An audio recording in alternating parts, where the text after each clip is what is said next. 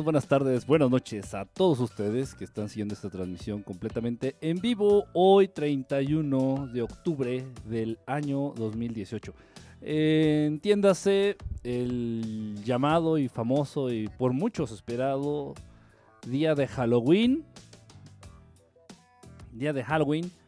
Este, pues es allá para los gringos, ¿no? Ya saben ustedes, allá.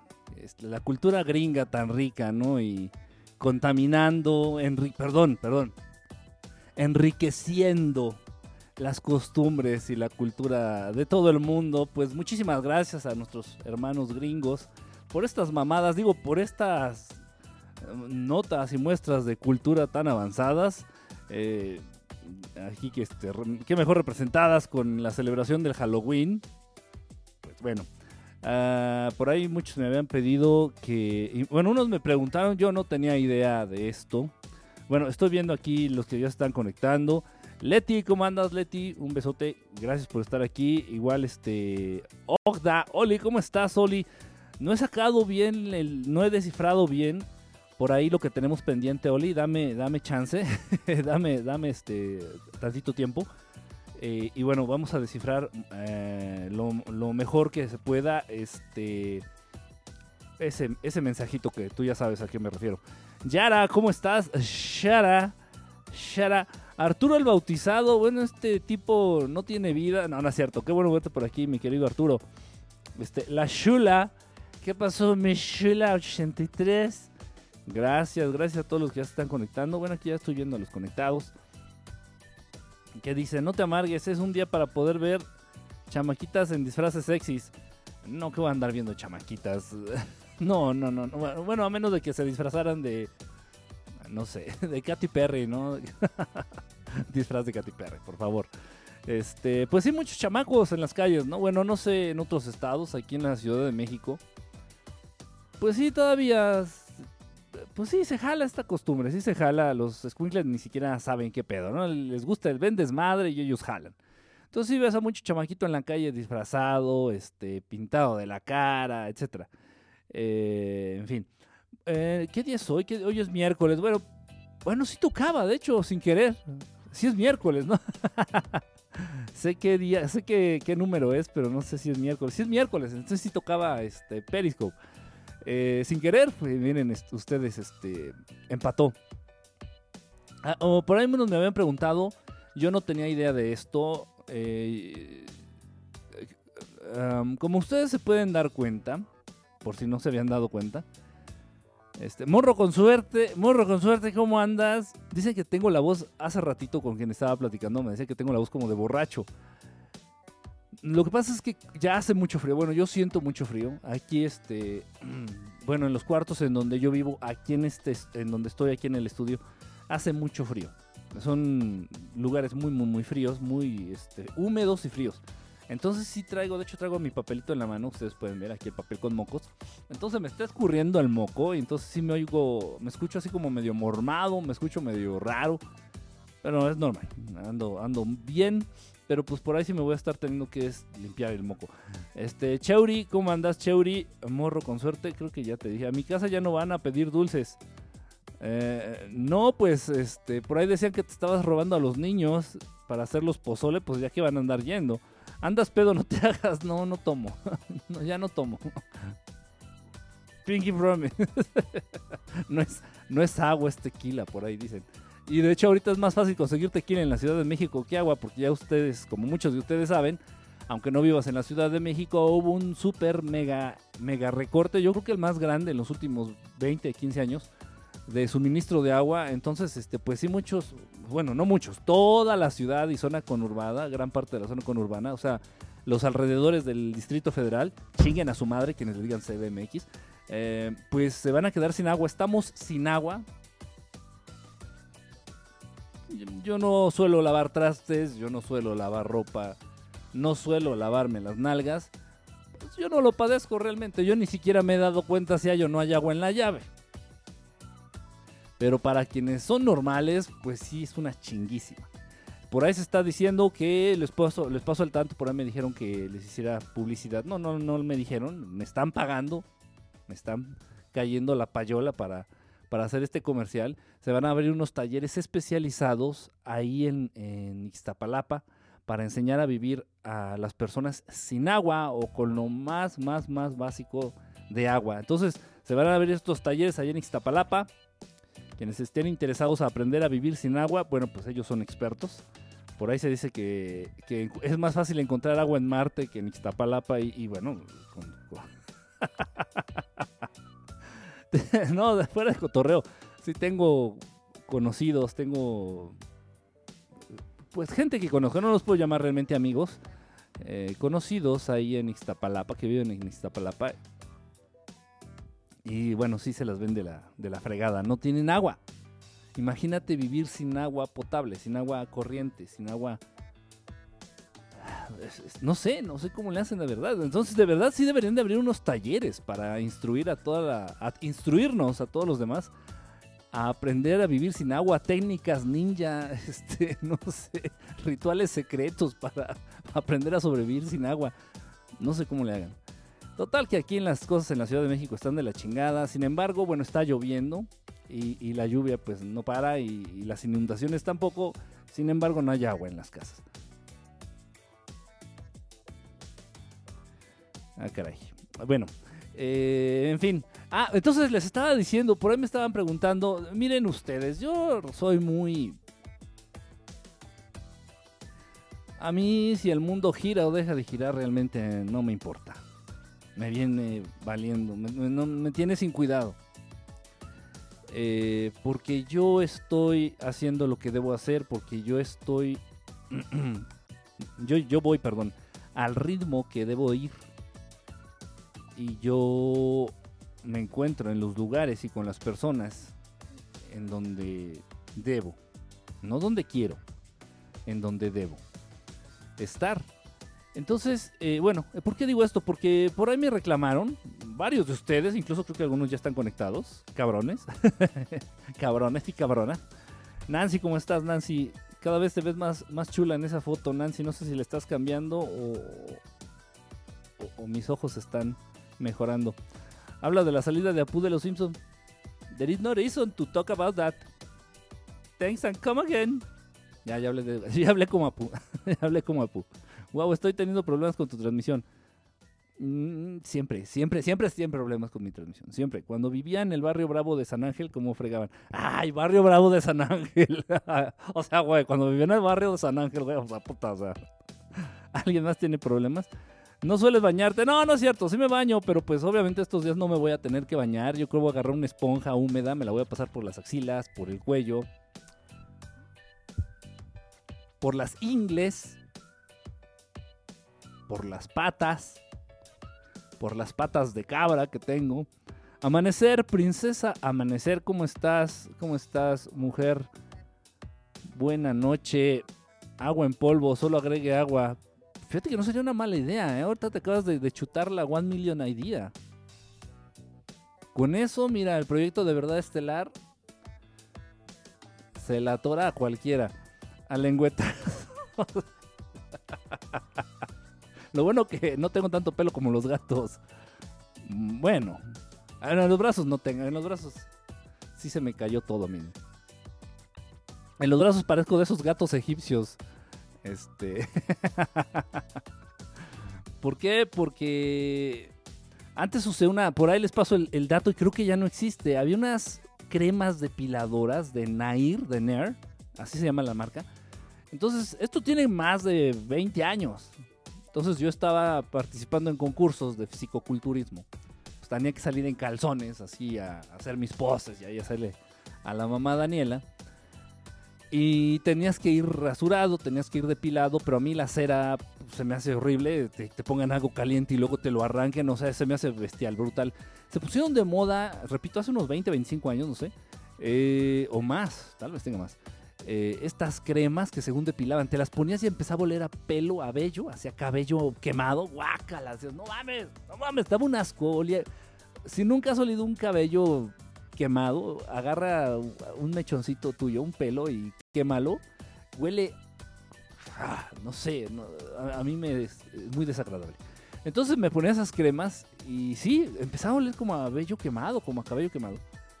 Pero sí funcionaban. O sea, y, y no solo te quitaban el vello, te tiraban el vello por un ratito. Bajo la promesa de que iban a atrofiar el folículo piloso. O sea, ya no te iban a volver a salir vellos después de tres aplicaciones. Y sí funcionaban. Sí funcionaban. De pronto, eh, como que hay zonas. Miren, por ejemplo, aquí en la mano sí, sí salen. No sé si alcance a ver. Hay como manchas. como manchas que como que ya les pasó el efecto. Pero sí funcionaban. Y no sé, yo creo que eran muy agresivas esas cremas. Y ya, ya, ya no las he encontrado. No, no es que las haya buscado, pero antes sí las veías muy fácil ahí en el súper. Y ya no, ya las he visto. Total, pues por ahí si tienes problemas de vellos. En las piernas, en los brazos o en las... Pues si ahí encuentras las cremas depiladoras NER de Nair, este, recomendadas, recomendadas aquí por el máster. Con todo respeto, qué guapo te miras, Kike. Es que no me has visto bien. Mira, veme bien. ¿Ya viste? Tus ojos mejoran, Kike. Chingada, ¿por qué no nos echamos flores a nosotros mismos? Demasiados detalles, Kike. Jariti, ¿cómo estás, Jariti? Eh, la técnica de la toallita húmeda, la Hoggies, los baños de Hoggies. Ahorita que no hay agua, los baños de Hoggies. Yo siempre tengo buenas ideas, pero no le entras. Sí, sí, solo agregue agua. Y si no hay agua, por eso, pero es agua en polvo. Amane- amanecer, ¿qué pasó? Es agua en polvo. O sea, nada más le pones que agua y ya tienes agua. Aprovechemos, está bien suelto, está bien suelto Kike hoy. Suelto. No sé, me sonó como. No, no, no sé. Traigo chorrillo. Tenías que salir a pelo sin pelo. Ah, Ajá. Olor a podrido tenían ya no Kike, tienen perfumito. Todavía venden las nalgas, todavía las venden. Aroma de nalga de camello, ¿eso qué? ¿Te irritaban la piel? Sí, sí, irritaban. Bueno, fíjate que a mí no tanto, pero gente de piel sensible, pues obviamente les daba en la madre esas cremas. Todavía las venden. Pues de verdad, en serio sí funcionan. A la cuarta vez que la ocupas, que la usas, ya no te sale vello. Quedas más bello porque se te cae todo el vello. De pronto sí me arrepentí. Dije, puta, me hubiera rasurado, ¿no? Con un pinche rastrillo nomás para el evento y ya. Pero como también tenía un trabajo donde tenía que mostrar, eh, pues bailaba, bailaba en, en- en distintos antros y en eventos. Este, acá tipo stripper, no realmente como stripper, pero tipo stripper, pues, pues igual también era medio desagradable estar ahí todo. O sea, no, no, se acostumbra uno rasurar todo. Y sí medio me... O sea, sí, sí, se me, sí salen, pero muy delgadititos, muy delgadititos. Sí, muchos, muchos, muchos, pero muy delgadititos. Eh, sí medio, de pronto sí me llegué a arrepentir. Ahorita ya no, ahorita ya me vale, pero sí decía, ah, mis bracitos. Donde sí no funcionó mucho fue en las piernas, ¿eh? ahí sí no. Ahí sí. Segmento patrocinado por Nair y los talleres, acuérdense, los talleres de Aprenda a sobrevivir sin agua en Ixtapalapa se están abriendo. Inscripciones abiertas. Este, a quien le interese, mándeme por ahí un correo de voz. Correo de voz. Si hubieras puesto Super Punk, nos dejó pelones a toda una generación. no manches, ¿tú para qué las usabas? Son bien chulos, ¿no? Sos, sos bien chulo, no te hagas Kike. Ah, ya es, que se me olvida de... Tengo que leerlo así, con el, con el acento. Andan muy jacarandoso. ¿Cómo que jacarandoso? ¿Por qué están diciendo que estoy jacarandoso y suelto y no sé qué? Vengo normal, ando normal. Yo te patrocino un Epilator. Ándele, eso sí. Suena doloroso. Suelto del estómago, chorrillo. Un gusto saludarnos. Me quedaba todo rojo como si hubiera quemado. Sí, eran muy fuertes. Sí, eran, eran muy fuertes. Sí, Amanecer era stripper. Bueno, no me gusta decir la palabra stripper. Stripper realmente es como muy. Muy directo, ¿no? O sea, haz de cuenta vas a. Despedidas de soltera, nada más, ¿no? No sé, es como que lo veo distinto. Pues yo bailaba en lugares, en eventos, este, en antros, en antros, pero no tenía la gente ahí eh, pegándome, tocándome así, no. No, no, o sea, yo estaba como en mi, en mi nicho, les decíamos. Estaba yo en mi nichito. Estaba yo en mi rincón arriba. Y ahí me ponía a bailar, a veces en algunos antros muy chingones, que ya no existen aquí en la Ciudad de México. Me llegó a tocar a bailar en jaula. Estaba colgando una jaula y yo así de que puta, donde se rompa esta chingada, donde se rompa la cadenita que sostiene la jaula, ya me, me mato. Entonces me subían ahí en la jaula. Igual, o sea, pues sí, era, bailaba.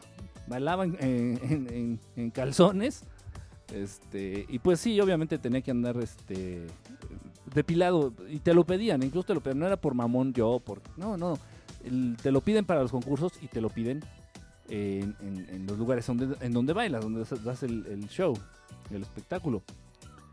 Chingaderas, solo conocí Punky Junkie, Punky Junkie, no entendí eso, no sé qué es. Yo voy por un privado hasta CDMX. Hoy nomás, yo, bueno, eh, lo bueno es que ya se pueden bañar en Texcoco. Entonces, como bailarín exótico, pues más o menos, eh, más o menos, bailarín, bailando en jaula, sí, bailaba en jaula. en serio, eso sí es cierto.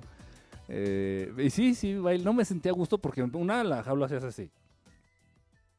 A pesar de que la amarrabas, ¿no? Pero sí sientes así como que...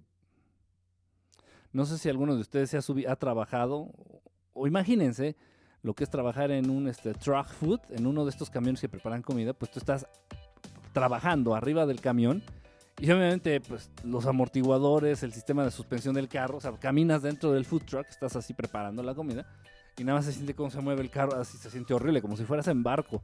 Pues más o menos así sentían la jaula, así se, movía, la tenían bien amarrada, pero de todos modos se movía, entonces así como que... Qué mala idea, pero pues, a la gente le gustaba mucho, ¿no? A la gente le gustaba, le gustaba mucho. Eh, y pues sí, sacaba, sacaba buen billete. Ganaba muchísimo más que cualquier psicólogo en Latinoamérica. Y me atrevo a decir que incluso en América. En serio, ¿eh? Muchísimo más, muchísimo más. Eh, no sé, tres, cuatro veces por encima de un sueldo promedio de un psicólogo regularmente pagado aquí en México. No, y si hubieran, si hicieran eventos privados, había una vez eh, un evento que hicieron eh, cuando empezaban sus pininos de la Expo Sexo, aquí en México, en la Ciudad de México. Bueno, yo creo que en muchas ciudades del mundo. Se organiza una que se llama la Expo Sexo. Y pues obviamente pues van viejas encueradas, literalmente encueradas, modelos de, de pornografía, este, venden cosas de corte sexual, venden condones, venden lubricantes, venden este, dildos, venden este, todas estas madres que te puedes imaginar de la industria del sexo. Eh, y estaba haciendo sus pininos en ese entonces. Eh, ¿Dónde fue? Fue, me parece que en el Palacio de los Deportes. Fue en el Palacio de los Deportes, no me acuerdo. o en el Expo Reforma, no me acuerdo dónde fue. No me acuerdo dónde fue. Total, se organizó esta madre. Y pues sí, ahí fui. Y, eh, obviamente, como fui patrocinado por un producto, pues me pagaron muchísimo más. O sea, pagaba muy, muy, muy bien lamentablemente este pues es lo que se vende, es lo que genera dinero, ¿no? Es lo que genera dinero, el sexo y todas sus derivadas, ¿no? Enseñar las nalgas, este, el porno, los juguetes sexuales, las revistas que tengan que ver con pornografía, este todo eso, ¿no? Bueno, nada más hay que ver la casa del viejito este que creo ya se murió, el, el Hefner, Hugh Hefner, el que fundó este Playboy. Nada más vayan a ver la mansión Playboy. Y, bueno, hay que darnos una idea, ¿no? Y manejan muchísimo, muchísimo dinero todas las empresas que se que viven del sexo. Eh, el pabellón, en el pabellón de Palacio de los Deportes me contaron. En el pabellón del Palacio, sí, ¿verdad? Sí, porque no, fue- no fue adentro del Palacio de los Deportes, no. Fue en las madres estas que tienen afuera, como carpas grandotas. Fui- creo que sí. Digo, no sé. De hecho, ahorita más o menos eh, me estoy acordando. Igual tú fuiste el que me dio ese billete esa vez. El billete falso. El billete. sí, creo que sí, fíjate que sí. Por eso no, no lo. eh, y de hecho, creo que todavía no existía el Expo Reforma. No, no me acuerdo. Pero sí, fue una de estas madres. Fue de los los primeros. Pues estaban haciendo sus pininos de la Expo. eh, Y se llamó Expo Sexualidad. No, ahorita ya al Chile le ponen Expo Sexo y Nalgas, ¿no? 2018. Puta, y se abarrota la chingadera. Boletos hasta en 800 pesos. Depende de, de los accesos. Este, igual te puedes tomar fotos con las este, actrices de, de videos porno. Y actrices famosas, ¿eh? En ese entonces, pues fueron las viejas así más, más cabronas ahí de la pornografía. Eh, pues había unas filas así de, no sé, 500, 1000 personas, 1000 güeyes. Y había mujeres, ¿eh? Había mujeres que obviamente pues las idolatraban, ¿no? No sé, es, todo un fenómeno eso.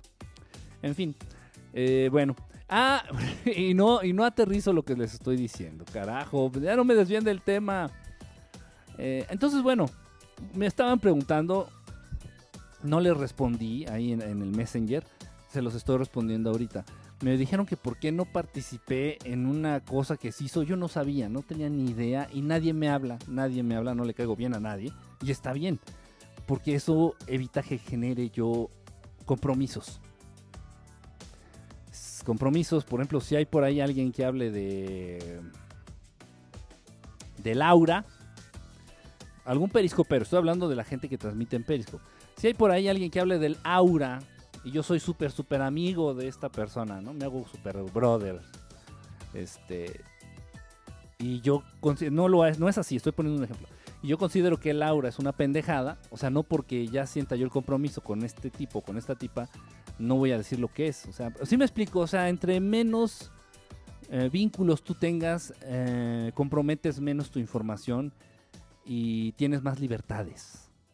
Yo puedo venir aquí y hablar mal de todo, de lo que yo quiera, de religión, de política, este, de, de medicinas alternativas o pseudomedicinas alternativas, de, de muchas prácticas, de todo lo que a mí se me antoje, de todo lo que yo quiera. ¿Por qué? Porque precisamente no genero esos vínculos para no generar esos compromisos, porque lo que yo más atesoro es la libertad de mi lengua.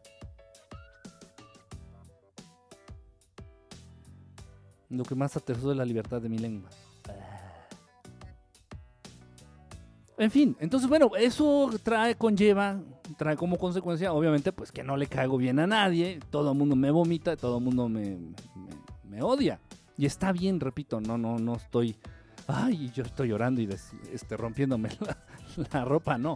Este, está perfecto, está bien, o sea, así debe de ser. Entonces, bueno, pues nadie, a mí nadie me avisa. Y según que se hizo un- unas transmisiones, no, no he visto ninguna. Y como ustedes pueden darse cuenta, no entro a ninguna transmisión de nadie.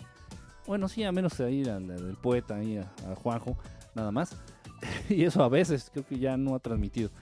Eh, entonces, bueno, nadie me avisó que hicieron una caravana, una transmisión, este, un, ¿cómo se llama? Un show record, ¿cómo se dice esto? Ayúdenme. Ah, una madre ahí que estuvieron este, transmitiendo un, récord, ¿no? ¿Cómo se dice? Se me fue la onda. Este, eh, total, disfrazados de calaveritas. Un maratón, un maratón. Un maratón, un maratón. Un maratón este, de, de- transmisiones de Periscope. Y tenías que salir con la carita pintada. Y me dice, ¿y por qué tú no fuiste? ¿Por qué tú no saliste? Yo. Estás viendo y no ves. o sea, ay, X, la verdad X. O sea, No, o sea, no, yo, yo en realidad estoy muy, ando en otras cosas, ando ocupado en mis, en mis rollos. Y, y- y bueno, así me ha pasado con muchas cosas. Igual me han preguntado muchas cosas de, de Periscope. Ustedes que han empezado a transmitir a través de Periscope han se, han, se han tratado de acercar a mí y me preguntan. Yo soy la persona menos indicada para orientarte y para decirte este, cómo funciona Periscope, qué es. Y no, no, no, no, no, no tengo ni puta idea. No tengo idea. Este, por ahí alguno de ustedes que empezó a transmitir me preguntó que cómo le hacías para que te mandaran la taza de Periscope. Yo, ¿cuál taza? Te mandan una taza, una taza de café, una taza, una taza. Me dice, ¿cómo le haces para que te manden la taza? Yo, ¿cuál taza? ¿De qué estás hablando? Yo no tengo puta idea de qué me... Yo no tengo taza. Y bueno, por ahí me dicen, es que sí, te mandan la taza y te mandan unos calcetines. Yo no tengo ni taza ni calcetines de Periscope. No, no tengo nada, o sea, nada, nada, no, nada, nada. Estoy inscrito porque di de alta la app y de ahí ya no me preguntes más. No tengo ni idea. No tengo ni idea. O sea, entre que no me interesa, entre que... principalmente es eso, no me interesa. Realmente no me interesa. Estoy yo en mis rollos y...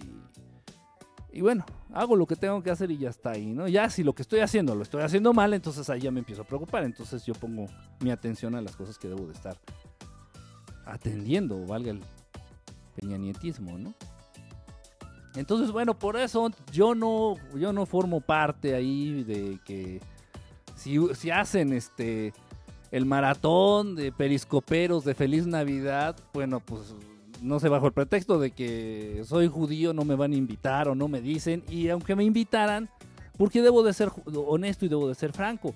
Sí me invitaban al inicio, cuando recién empecé a transmitir por Periscope, bueno, y, y todos ellos, digo, porque muchos, incluso yo empecé mucho antes que muchos de ellos, muchísimo antes que muchos de ellos, a transmitir a través de esta, de esta aplicación de Periscope.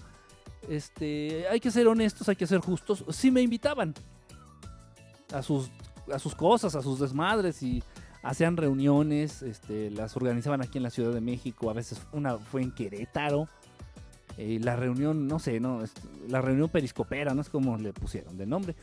Y, y había varios, ¿no? Varios chavos que transmitían por Periscope, transmiten por Periscope y ahí se reunían y obviamente pues aquí se reunían a hacer cosas que yo no hago. Entonces, no, o sea, realmente no es, este, sí, no es mala onda, digo, y, no los conozco, yo no soy, no soy una persona cerrada que rechace, este, a alguien, no, no, no, para nada, para nada, para nada, no, yo no juzgo sin antes conocer, o sea, me dices, ¿cómo te cae el, que, el que hace sus transmisiones de, de juegos de ajedrez? Pues no tengo ni idea, no lo conozco, y no estoy cerrado a conocerlo, pero pues obviamente, pues, si haces una reunión en donde lo que se va a prestar es hablar de Periscope, no del contenido, sino hablar de Periscope o otro tipo de trivialidades y tomar alcohol, pues ¿para qué voy? ¿Para qué voy? Prefiero mil veces quedarme a encender un incienso y, no sé, meditar o contactar una nave, no, sé, o sea, lo que yo hago, lo que yo soy. Pero sí, debo de ser justo, sí al inicio, sí, sí, este, sí me invitaban, sí me decían, sí me, pero, pues, no, o sea, no. Por eso no, no, no, no te, no, no, no, no me preguntes, no te saques de onda que me digas, ¿por qué tú no vas? ¿Por qué tú no? ¿Por qué tú no? Yo ando en mi pedo, o sea, yo ando por mi lado. Yo ando por mi lado. Y repito, en parte está bien porque po- las cosas se dan como se deben de dar. Por- Porque, repito, no generas vínculos. No generas vínculos y entonces pues ahorita yo puedo hablar mal del tema que se me dé la chingada gana. No hablar, no es hablar mal por hablar mal, sino realmente decir la verdad de ciertos temas. Y me vale porque pues, no tengo compromiso con nadie, no tengo ningún vínculo con nadie. Entonces, así como puedo hablar mal de Peña Nieto, puedo hablar ma- mal de López Obrador. Porque no milito en ningún partido, por ejemplo. Igual no son mis amigos. Igual aquí si hay gente que, por ejemplo, ahorita vamos a hablar de monstruos. Si hay por ahí alguien que habla de monstruos eh, en Periscope, y, pues voy a decir ahorita algunas cosas que no le parezcan, pues ni modo. O sea, yo, ni te conozco, ¿no? Ni sé que existes. Lo que tengo que decir lo diré. así es. Entonces, bueno, por eso no te sorprendas, ni ya ni me preguntes. Ya ni me preguntes que por qué yo no voy, que por qué no me invitan, y que por qué yo no me disfrazo, y que por qué yo no estoy en el maratón, y que... Yo estoy preocupado por sobrevivir y por hacer lo que tengo que hacer. En fin, bueno, miren ustedes, miren ustedes, chatos, estoy buscando la manera de poner sus mensajes aquí en la, en la, en la Stellar Visión. Pinche tecnología, no mames, no, no, no. Estamos cabrones, ¿eh? viéndola bien, viéndola bien, estamos cabrones. ¿eh? Esto de la Stellar Visión. pues se ha dado, se ha dado. Espérenme tantito, que estoy haciendo tiempo. no, no lo puedo ajustar, espérenme. Ajá, ok. Oh, está mugre. The Monster Mash. Me gusta, me gusta mucho esa, canción que les puse al, inicio. Me gusta. Me gusta mucho. Mírense, mírense aquí en la pantalla. Ya, ya, ya pude ajustarla. Ya está aquí la Stellar Vision. Stellar Vision. ¿Alguien de aquí transmite en Periscope? Ah, no sé si está. Sí, está conectada a la Princesa Amanecer. Amanecer transmite en Periscope. Vane a veces transmite en Periscope. Vane, Vane Baxi, nuestra bigotona. Este, bueno, no sé quién más esté conectadito ahorita que transmita. Daromer, ya tenía mucho que no te leía, brother, ¿cómo andas? Nancy, creo que Nancy no, ¿verdad? Tú no transmites por Periscope, este, mi querido Nancasti. Pero sí, o sea, hay varios. Y, bueno, no es mala onda, créanme. ¿eh? Yo de verdad, si supiera, este, yo lo que sé, pues te digo cómo hacerlo. Ah, también Prisa Gary. Prisa Gary que acaba de llegar. También ella transmite a través de, Periscope. Este, ¿A qué hora empiezas el tema? Ay, qué desesperación. Ah, qué desesperación, hombre. La noche es joven. Lástima que uno ya no, ¿verdad? sí, este. Entonces créanme, no es mala onda. Si tú te acercas a mí y me dices, oye, Kike, ¿cómo se le hace para transmitir? Ah, pues te digo, ¿no? de verdad, no tengo ningún problema. Oye, Kike, ¿cómo se le hace para compartir? O lo que no sé, lo que yo sepa hacer, te lo digo. Pero ya no me preguntes, oye, Kike, ¿cómo le hago y me inscribo para que me manden la taza y los calcetines y mi tarjeta de cumpleaños? No tengo ni idea. Si yo no la tengo, no tengo ni idea. Ya, yo ya estoy inscrito ahí en lo de, en lo de los super periscoperos o no sé qué madre. Para ver si me hacen efectivo los super corazoncitos que, bueno, muchos de ustedes han hecho favor de, de darme, de compartirme, de regalarme, de donarme, no sé cómo se diga. Pues muchas gracias. Gracias. Entonces ya estoy viendo a ver si sí lo van a hacer, si no lo van a hacer, si me mandan al carajo. Igual fue muy fácil, nada más apreté dos, tres botones y, ya quedó el, el de esto. Fue muy fácil, ¿por qué? Porque me los van a mandar a mi PayPal, a mi PayPal. Entonces, bueno, por eso fue muy sencillo. Pero también hay una manera de que te paguen en cheque y, bueno, no creo que ni siquiera se tenga que usar cheque, ¿no? Yo creo que para los dos, tres pesos que te van a dar. pero bueno. A ver, a ver, no, no abro el hocico, ya veré cuando lleguen mis 10 pesos. Soy renuevo, amigo Halloween. Bueno, miren ustedes, me, había topado mucho con este tema y a mí me saca mucho de onda, me pone a pensar mucho. No es posible, y eso se los digo yo a ustedes, el ser humano cuenta con una capacidad increíblemente limitada. Gracias ahí al supercorazón que dio Alex, Alexo, Alexo Pi, Alexo, gracias, gracias. También ahí este Ave, Ave casi siempre deja supercorazón, mi querido Ave, gracias, gracias. También por ahí Amanecer también ha dejado, también quien más, Patiel, también que no está ahorita conectado. También, gracias, ¿verdad? Gracias a todos los que dan su supercorazoncito. Yo sé que, que van a servir de algo y si no, voto por voto, corazón por corazón, super corazón por super corazón. Yo armo un pedo para que valgan. Entonces, este, la, capacidad que tiene el ser humano para inventar, para crear o para imaginar es muy reducida, muy, muy reducida, increíblemente reducida, reducida. Eh, el ser humano no puede inventar nada de la nada. El ser humano no puede crear algo 100% de la nada. Todo lo que tú crees que inventas tomaste un cachito de aquí, tomaste un cachito de allá, tomaste un cachito de acá. Es como Star Wars, la saga de Star Wars. George Lucas la creó este, basándose mucho en, muchos eh, cómics, muchos, eh, muchas historietas. que hablaban de samuráis, por ejemplo, de ahí sacó las espadas, eh, muchas cosas, características de los Jedi. Este Jorge Lucas, George Lucas, el que creó Star Wars, pues también tiene muchas ideas, mucha idea de los principios universales que mueven este, a la creación, principios universales. Entonces vamos, eh, no, él no creó nada, realmente tomó un cachito de aquí, un cachito de acá, un cachito de por allá, y ahí está Star Wars. O sea, no creó nada. Y así como ese ejemplo, es todo en la vida. Tú no tienes la capacidad de crear nada. No te estoy diciendo tonto, ni tú ni yo, nadie. Nadie tenemos la capacidad de crear de la nada algo. Eso es muy importante.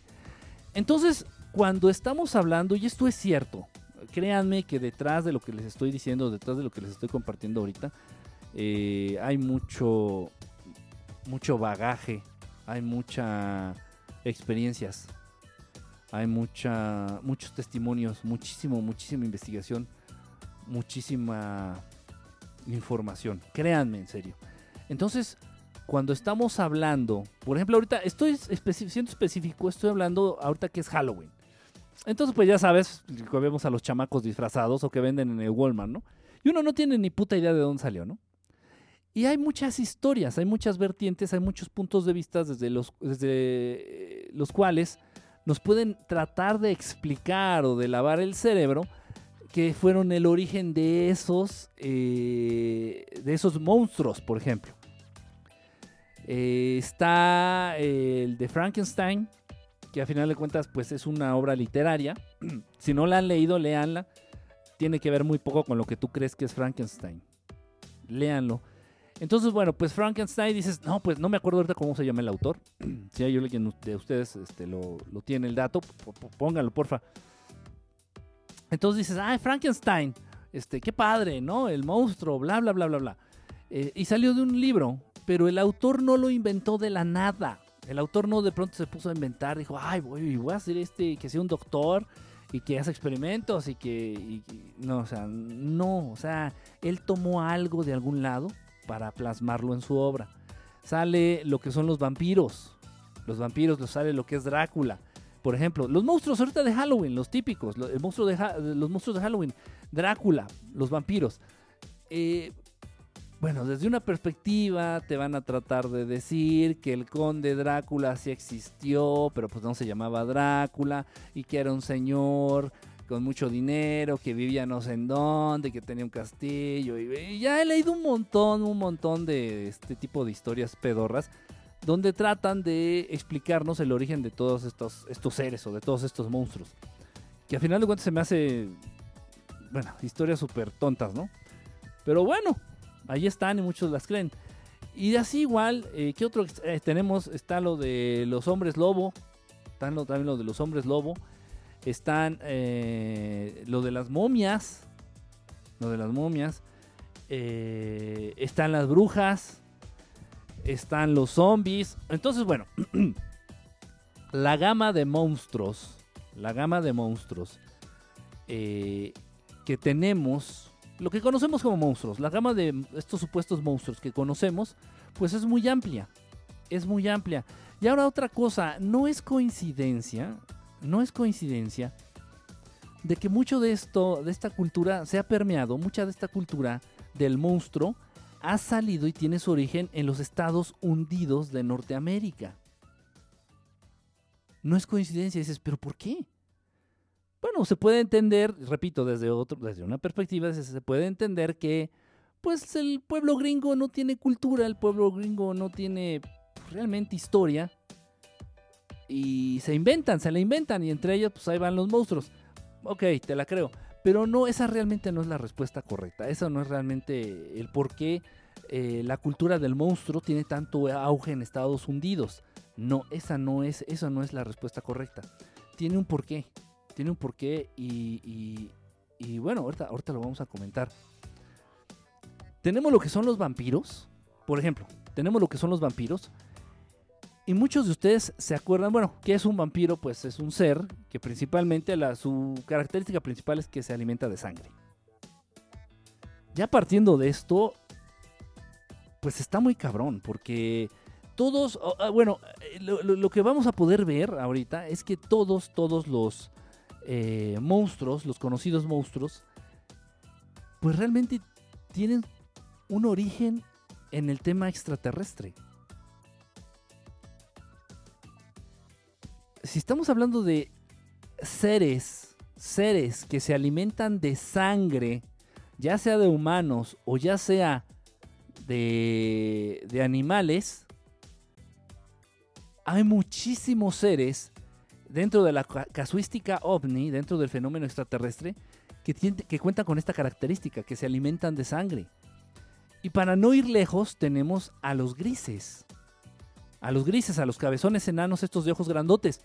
Estos cabrones lo que hacen para no entrar en pedos con la Federación Galáctica y para no romper ciertos códigos y no rebasar cierta línea en la cual se podrían meter en pedos, se van a granjas, a granjas o se van al cerro, se van al monte, se van a las selvas y agarran animales, ya sean vacas, ya sean burros, ya sean este, este, venados, agarran animales, los descuartizan, los destazan, los degollan, los, los hacen cachitos y su carne, escurriendo en sangre, se la pegan al cuerpo, se embarran la sangre, se embarran la sangre de esos animales en el cuerpo, porque es a través de, la, de su cuerpo, de su, si le podemos llamar piel, es a través de su piel como ellos absorben los nutrientes de esa sangre.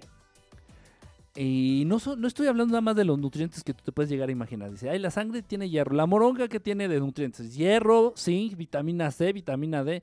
No estoy hablando nada más de esos nutrientes. La sangre en sí, la sangre en sí, tanto de animales y más la de los seres inteligentes, contienen algo. Contiene algo. Algunos autores se han dado a llamarle ánima, algunos otros autores se le han dado a llamar energía vital. La sangre tiene algo, algo muy poderoso, muy poderoso, que alimenta a ciertos seres que saben que la sangre contiene eso. Entonces, bueno, los grises se alimentan de esa sangre, repito, toman animales muertos, ¿por qué no toman humanos? Porque si a estos pendejos, los grises, se les ocurre quitarle la vida a un humano, se meten en un pedote. Se meten en un pedote. Entonces agarran animales. Se embarran la sangre y vamos, chingar a su madre. Hay, hay razas reptilianas que también de las cuales se tiene registro, que se ha visto como de estos seres de 4 metros de altura, destazando vacas, así en prados, en campos, o animales, y lo mismo, bebiendo la sangre, comiendo la sangre, o sea, esto yo lo llegué a ver, esto yo lo llegué a ver, este fenómeno, yo lo vi en vivo, tuve así al, becerrito, a la cabra o lo que haya sido, porque ya no tenía ni forma, parecía piñata seca.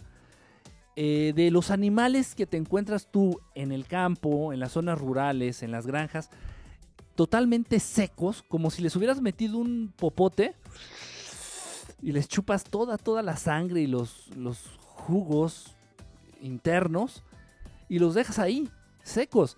Obviamente eh, en ese pueblo fue en, fue en Hidalgo, fue en Hidalgo.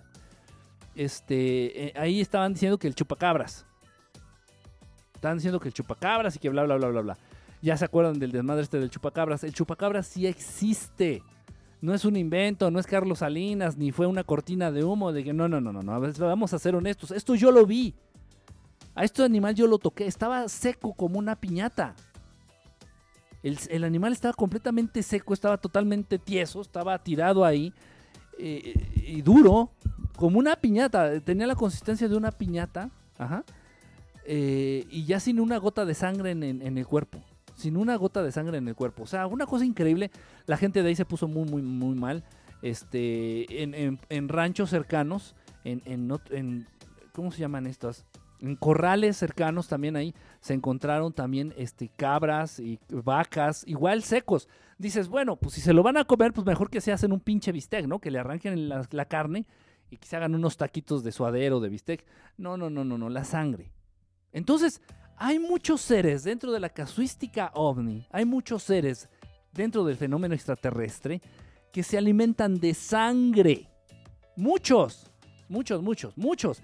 Sobre todo seres malos, seres oscuros. Eh, entonces se aterriza en la imagen de Drácula, en este personaje pseudo inventado de Drácula.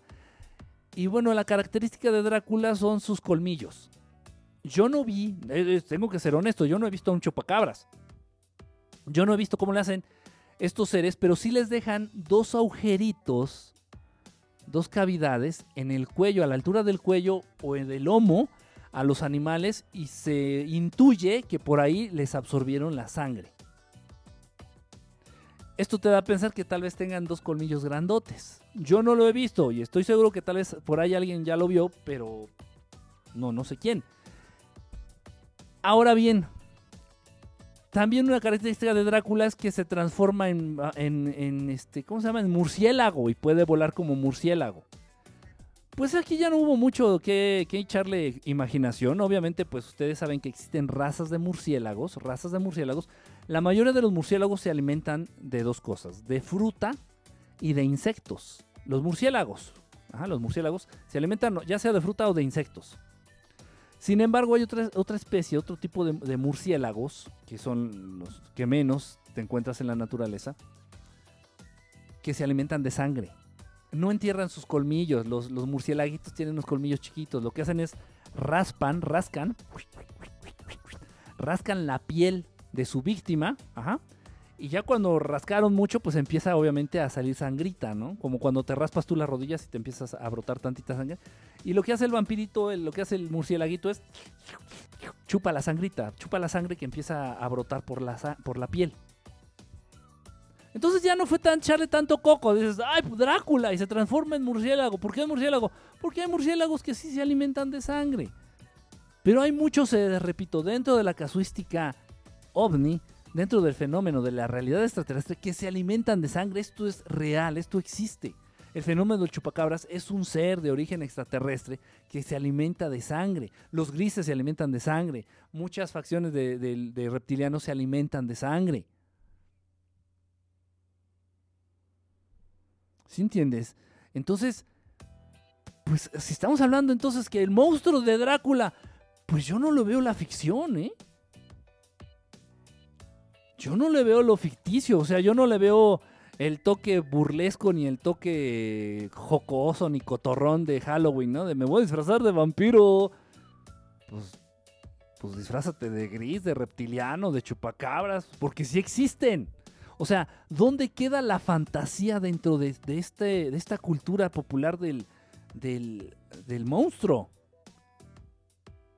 Si existen, los vampiros, si existen los seres que se alimentan de sangre y que son capaces de matar a sus víctimas por conseguir esta sangre. Si existen estos seres. Drácula en sí, seres con todas las características de Drácula, existen. Y son, puta, no sé, mil veces más peligrosos que el mismo Drácula. Pero bueno, queremos seguir nosotros viviendo en la fantasía, queremos seguir nosotros este, vivir este, en este mundo de cuentos, de, de, misterio, de, ay, no, es que... De, lo de, lo, inexplicable, pues que no tienen de explicable, simplemente son seres que vienen de otro pinche lado y tragan sangre. Y los rituales satanistas de Halloween, que esos sí son terribles. Puta, sí.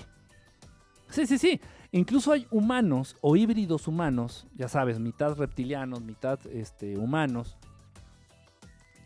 que también, también tienen esta bella costumbre de beber sangre, de beber sangre, sangre humana. Ya en casos muy desesperados también le entran a la sangre de animales, pero más a la sangre humana. Por ahí también, miren, hay una restricción, eh, por ahí ustedes lo han de saber, lo han de haber escuchado. Cuando llevas al, llevas al pie de la letra, perdón.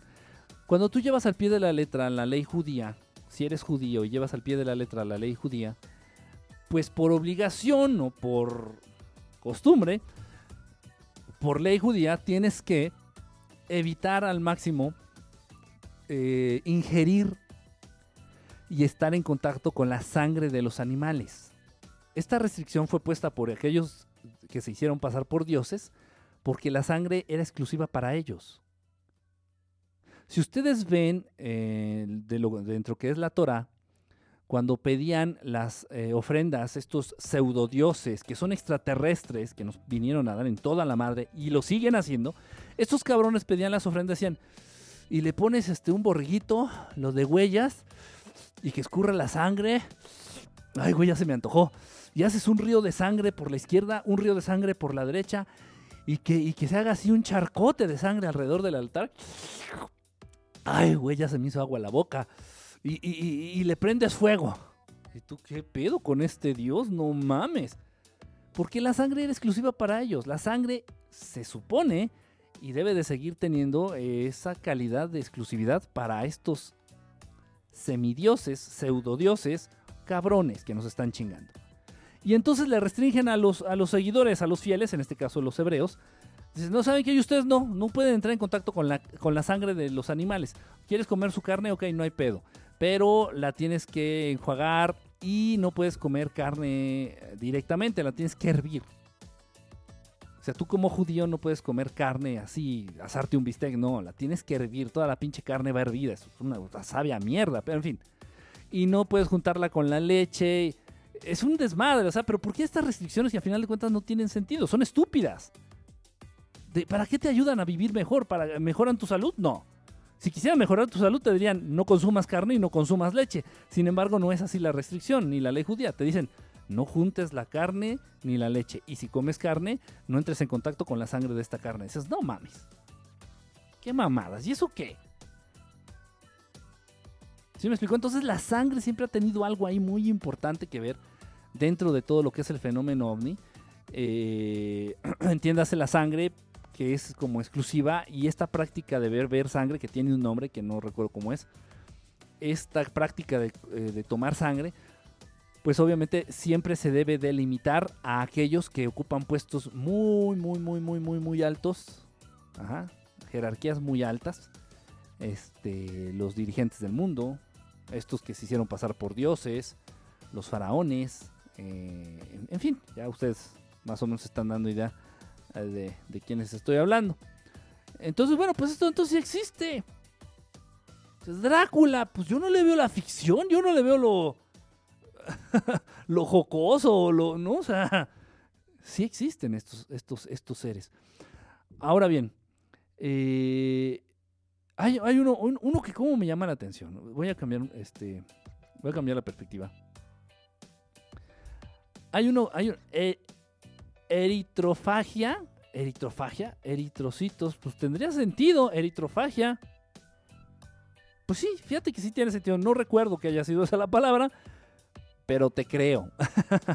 no, no es cierto. Gracias, gracias, este, mi querido Artur, Artuditu. Gracias. Pues bueno, sí, eh, eh, entonces, este, este monstruo que, que, les voy a mencionar a continuación me llama muchísimo la atención y es una cosa tan obvia, pero al ser tan obvia, la gente es increíblemente cerrada. Ojalá y fueran cerrados en las piernas. Ojalá y de donde fueran cerrados este, fueran en las piernas. Pero no. De donde son cerrados es de la cabeza. Porque, ¿a qué me refiero? Miren ustedes, les voy a poner una imagen y yo no voy a ser quien. ustedes son los que me van a decir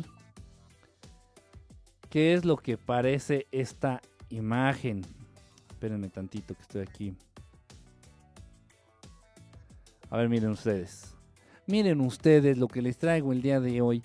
Hay un monstruo que es muy famoso y hay muchos seguidores, es, principalmente, esta, es la cultura gringa. Aquí en México como que lo agarramos de desmadre. Aquí en México no te importa nada, todo te vale madre y todo es a la ligera. Pero no, en Estados Unidos hay gente que es de verdad devota, o sea, casi hacen religión acerca de este pinche mono. Por algo será, nada más lo dejo como acotación, por algo será. Miren, este es eh, el monstruo o la criatura de la Laguna Negra. La criatura de la Laguna Negra. The Creature from Black Lagoon. Eh, pues no sé, yo no voy a decir nada. Ustedes díganme, este supuesto monstruo, ¿qué parece? ¿Dónde Este supuesto monstruo, ¿qué parece? ¿Qué les parece este supuesto monstruo? Tiene la piel escamada, tiene la piel de color verde, tiene eh, garras, eh, tiene rasgos de algún animal, no, no aterrizo bien, no aterrizo bien. Eh,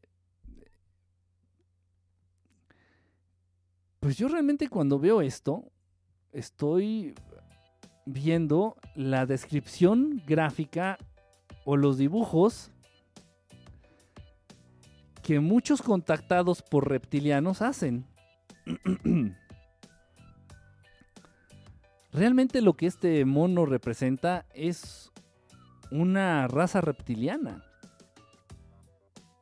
Y bueno, al, hacerlo un héroe en las películas y dentro de la pseudocultura geek de los Estados Unidos, pues nada, lo que están haciendo es culto al, al, reptiliano, ¿no? Culto a las razas reptilianas. Y ahí está. Yo no lo inventé, ¿eh? Ni, ni le di esas características, ni le di las escamas, ni... Yo no lo inventé, ya estaba inventado. Alguien tomó, o sea, esto no lo inventó realmente nadie. ¿Qué fue esto? Pues nada, hubo gente que tuvo contacto real, como a la fecha sigue habiendo, eh, hace, no sé, varias décadas, gente que tuvo contacto real con algún tipo de raza reptiliana. Y bueno, pues hubo, no, no faltó el hijo de su puta madre oportunista que dijo, pues voy a inventarme un monstruo. y salió con esta chingadera, ¿no? El monstruo de la laguna negra. Pues no mames, o sea, yo no le veo la ficción. Yo no le veo ficción. Estaba buscando específicamente un, una imagen, una, una foto aquí de en, el, en San Gogle que estaba idéntico. Ah, es este, es esta. Que estaba idéntica a la.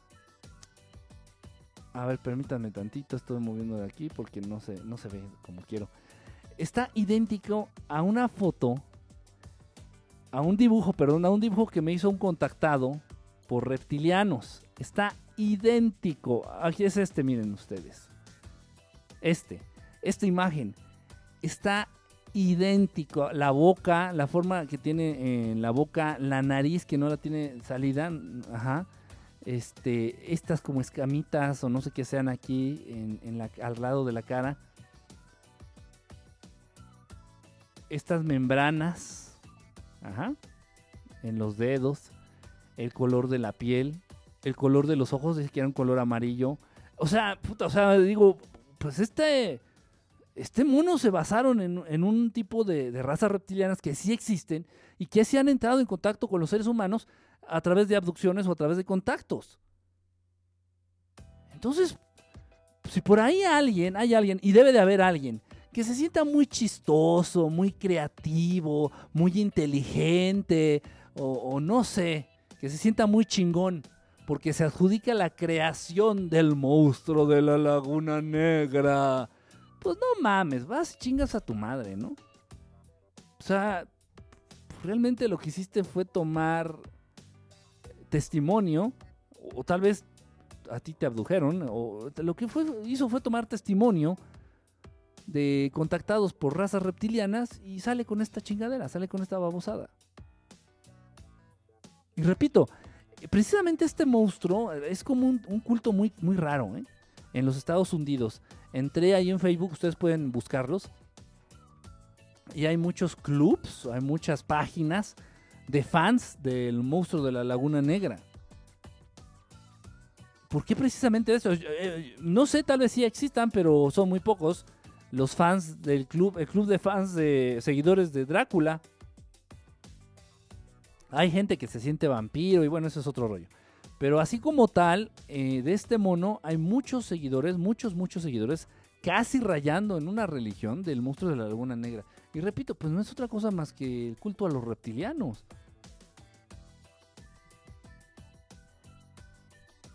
Y, y te quieren hacer creer que es este.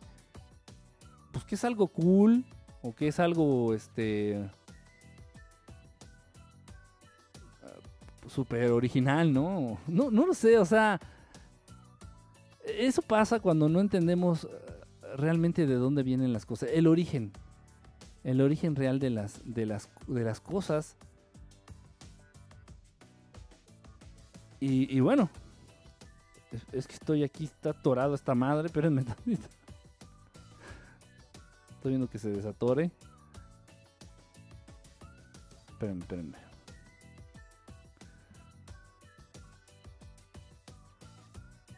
Ok, creo que ahí está ya. Creo que ya. Es que quiero poner la pantalla otra vez de, de sus mensajes.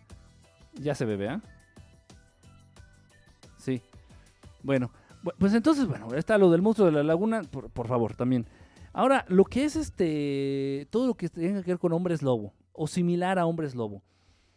eh, pues realmente están hablándote de seres. Hay, hay dos, dos tipos. Yo aquí lo dividiría en dos tipos. Estamos hablando de seres que muestran su cuerpo cubierto co- completamente de pelo. Eh, no podríamos distinguir bien si realmente son seres que tengan algún tipo de, de parecido con los perros, con los lobos en este caso, o con los simios. Realmente sería difícil distinguirlo. Eh, ahora bien, si existen seres en, el fenómeno extraterrestre, si existen extraterrestres, si existen extraterrestres con cabeza de perro.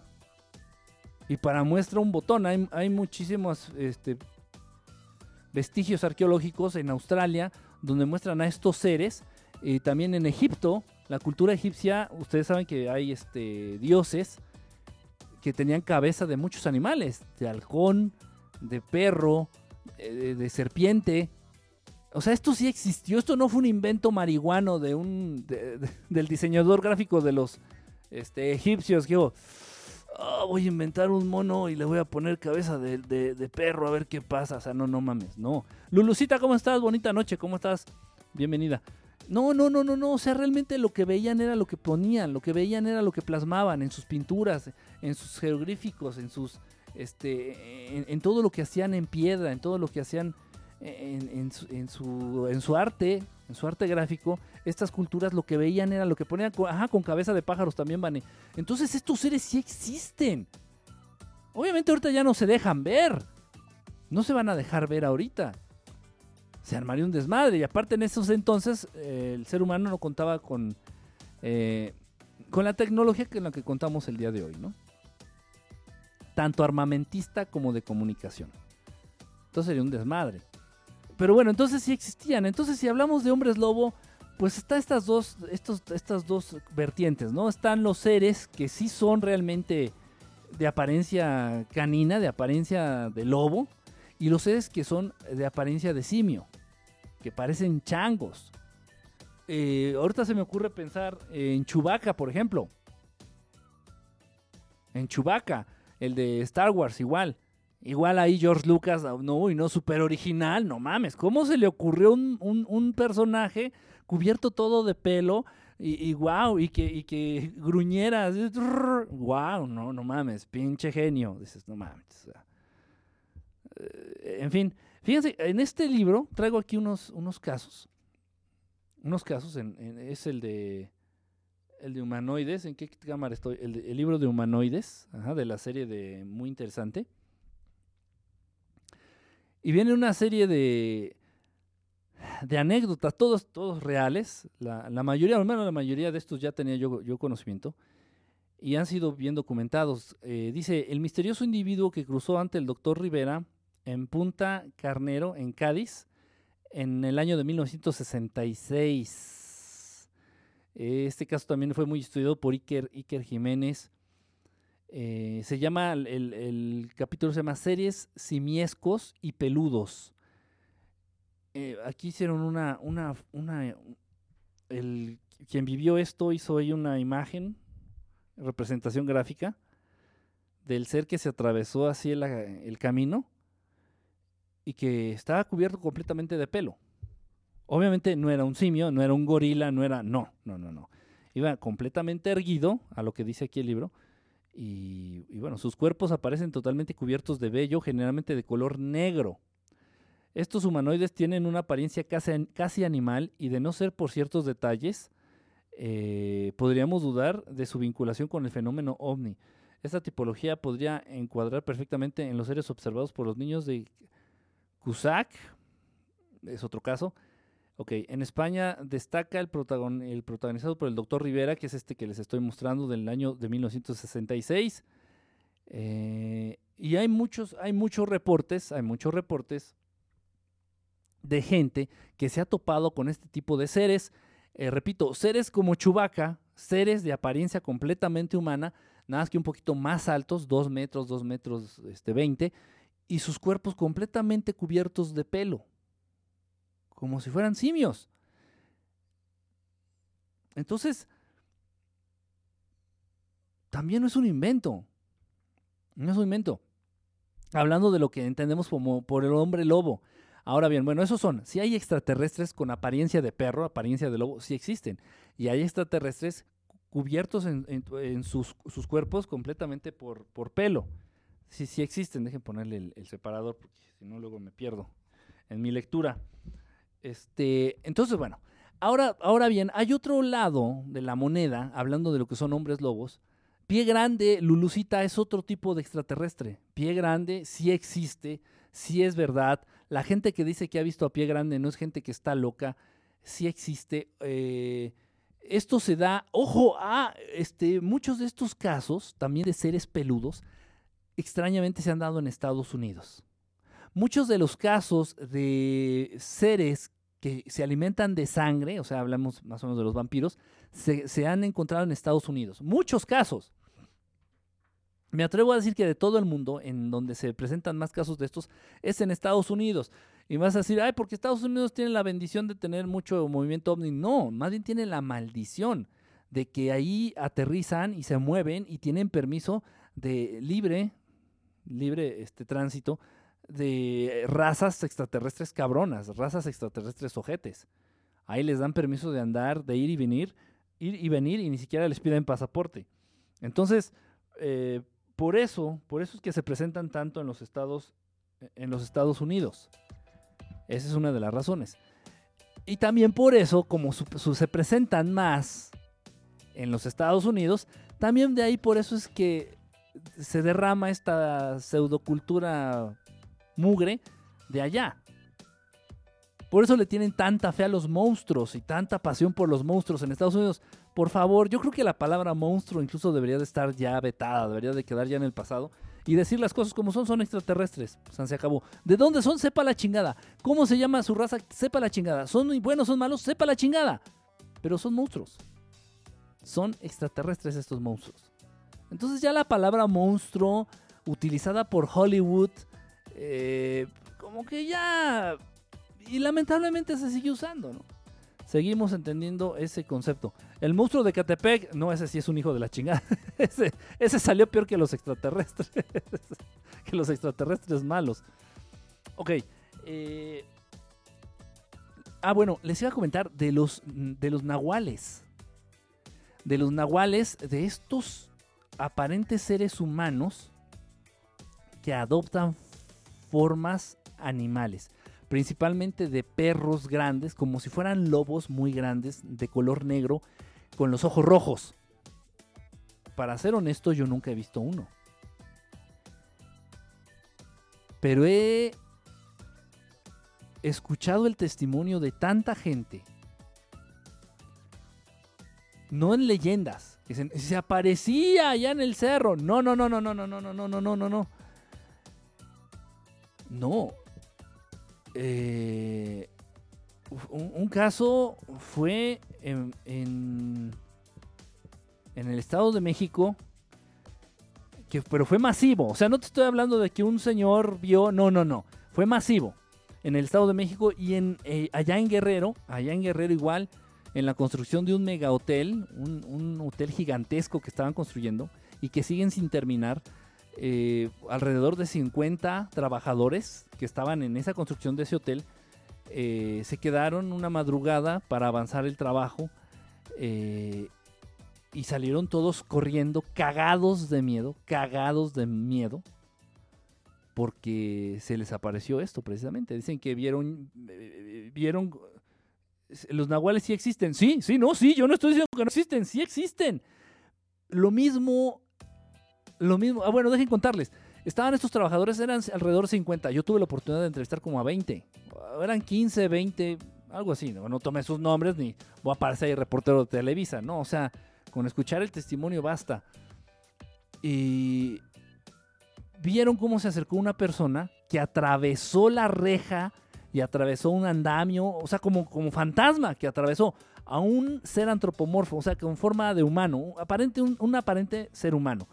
Se acercó a la construcción hacia donde estaban estos trabajadores alrededor de las 2 de la mañana, una y media, 2 de la mañana, se acercó ahí donde estaban, atravesó la reja, atravesó la barda de seguridad, atravesó un andamio y estos, puta, este güey, ¿qué onda? ¿Qué, ¿Qué es quien lo dejó entrar? Y entonces ya le empezaron a echar la luz y sí se veía como una silueta humana. Y sí reflejaba la luz, o sea, si tú le echabas la luz, sí se veía. Entonces lo empiezan a ver se acerca más a ellos, se acerca más a ellos y llega un momento en que se detiene y estos güeyes lo amenazan. Dice, no, no, no, ya no te muevas porque es peligroso. Ellos pensaron que era un borrachito, un marihuano de por ahí. Si ya no te acerques más porque te puede caer algo en la cabeza o te puedes caer, hay, hay excavaciones profundas. Entonces ya, ya no te acerques más, ahí quédate. Y este güey se detiene, este, este ser se detiene. Y estos trabajadores en vivo vieron cómo se transformaba este aparente ser humano en un lobo, en un lobo gigante, muy muy grande a lo que ellos me decían, o sea, sería un lobo que no se me llegaría como por el pecho, en cuatro patas, de color negro, un, un pelaje negro muy largo, brillante y los ojos rojos. Y que los ojos no solo se ven rojos, sino como que lanzan una luz roja y alumbran como rojo en donde tocan y que les mete una pinche corretiza de no mames. Y ahí está. Eh, digo, llevo fácil como un año, año y medio sin ir allá a Guerrero. Y ahí debe de seguir el hotel. Quedó ocho años, ha quedado ocho años inconclusa esa obra. Porque ya no hay nadie quien quiera trabajar en esa obra. Y repito, tuve la gran fortuna porque muchos de los trabajadores Obviamente de ahí del hotel, pues también se dedicaron, cuando no hay obras, se dedican a, los oficios propios del lugar. Son pescadores, este, andan trabajando ahí en los estacionamientos. Entonces tuve la fortuna de recopilar el testimonio de muchos de ellos. Han de haber sido unos 12, 15. Y sí, sí, dijeron, dijeron, lo vimos. O sea, y todos contando la misma historia. Si estaba de pie, era una, una cosa de apariencia humana que atravesó. Era, era un ser de apariencia humana que atravesó la reja, que atravesó la pared de contención, un andamio y unas tablas, o sea, como fantasma, como si nada lo detuviera, y se quedó a cierta distancia de ellos, se transforma en este lobo gigante de pelaje muy largo. Todo el mundo dijo que era como si fuera una melena de león, un, pelaje muy largo, negro, brillante, y los ojos rojos, y que se, se abalanzó sobre ellos, se les lanzó así, corrió así rapidísimo, y estos güeyes pues salieron hechos la chingada y no regresaron ni por la herramienta. ahí están. Obviamente ellos no se hicieron famosos, ellos no cobran por las entrevistas, ellos no ganan nada al decir esto, ellos se quedaron sin empleo de esa obra que les iba a dar empleo por varios, varios, varios meses. Y no ha habido inversionistas ni trabajadores que quieran meter la mano en ese proyecto. No, yo, no, yo nunca he visto uno, Daromer, nunca he visto uno. Y lo mismo más o menos pasó también este, aquí en el Estado de México. Más o menos lo mismo pasó allí en el Estado de México. Esto fue en un cementerio. En un cementerio eh, vivía una familia. Obviamente el señor que cuida el cementerio, los sepultureros, los que abren las tumbas, los que abren las tumbas, este, eran como, pues no sé, han de haber sido como unos 6, 7 integrantes de la familia que cuidaba este cementerio ahí en el Estado de México. Y les pasó más o menos lo mismo. Vieron ya en la noche, una de la mañana, dos de la mañana, algo así, no me acuerdo bien de la hora, pero ya era en la noche, y que se acerca, vieron cómo se acercaba una persona de apariencia humana eh, por la entrada del panteón, por la entrada del panteón, y obviamente pues no tienes permitida la entrada a los panteones a cierta hora. Entonces igual le marcan el alto, dice no, no, no, no, ya de ahí no puedes pasar vieron cómo atraviesa la reja. Ellos pensaron que habían abierto la reja, pero no, la reja seguía con la cadena. O sea, el ser este atravesó la reja, siguió caminando y, entonces ya el, papá, el que es el... Eh, ah, no sé si a la fecha sigan este, trabajando ahí en este cementerio. Entonces despierta a sus hijos, a sus, a sus dos hijos mayores, le dice, oigan, este, es que se está metiendo alguien, vayan a meterle una chinga, ¿no? Sáquenlo. Ahí van los hijos y el papá por detrás, eh, con la lámpara igual, empiezan a echar la luz. no, ¿sabes qué? Salte, salte en buena onda, güey, porque no, no puedes estar aquí, que no sé qué, no sé qué, bla, bla, bla, bla, bla. Y, vieron también cómo, de pronto, no, no vieron exactamente cómo se transformaba, pero vieron cómo se caía al suelo y se levanta y se levantaba con forma de perro igual. Forma de perro, de lobo, igual con los ojos rojos, con el pelo negro, este, muy brilloso y que se les lanzó encima. Eso está muy cabrón, o sea, yo nunca lo he visto, nunca he visto un nahual, espero nunca ver uno, pero puta madre, o sea, yo, no tengo por qué, tengo tantas herramientas para creer como para no creer. Y yo eh, no le veo caso que me estén diciendo algo nada más por eh, por decirme lo que espero escuchar. ¿Sí me, sí explico? O sea, no llevan ganancia de por medio. Si sabes del caso de Argentina, hace poco del ser extraño vio un velador. Mm, no, Vane, no, no, no, no me lo han, no, no, no, no me lo han compartido, la verdad, no, no es, no sé de cuál me estés hablando. Pero bueno, todas estas historias son reales. O sea, van más allá de la, de la ficción, van más allá del Halloween, van más allá de Hollywood, van más allá Halloween, Hollywood, Halloween, Hollywood, van más allá de todo esto, ¿no? Van más allá de la mercadotecnia, del disfraz del Walmart. O sea, sí son seres que existen. O sea, estamos hablando ya de seres lobos, de licántropos, pues estamos hablando que son seres que sí existen. Y los han visto. Y hay testimonio de ellos. De algo que cayó del cielo en la noche y el velador de una fábrica salió a ver qué era y vio un ser. ¡Ay, en la madre! No, no, no lo, no lo he escuchado, Estebane. No lo he escuchado, lo voy a buscar. No, no lo había escuchado. Qué raro.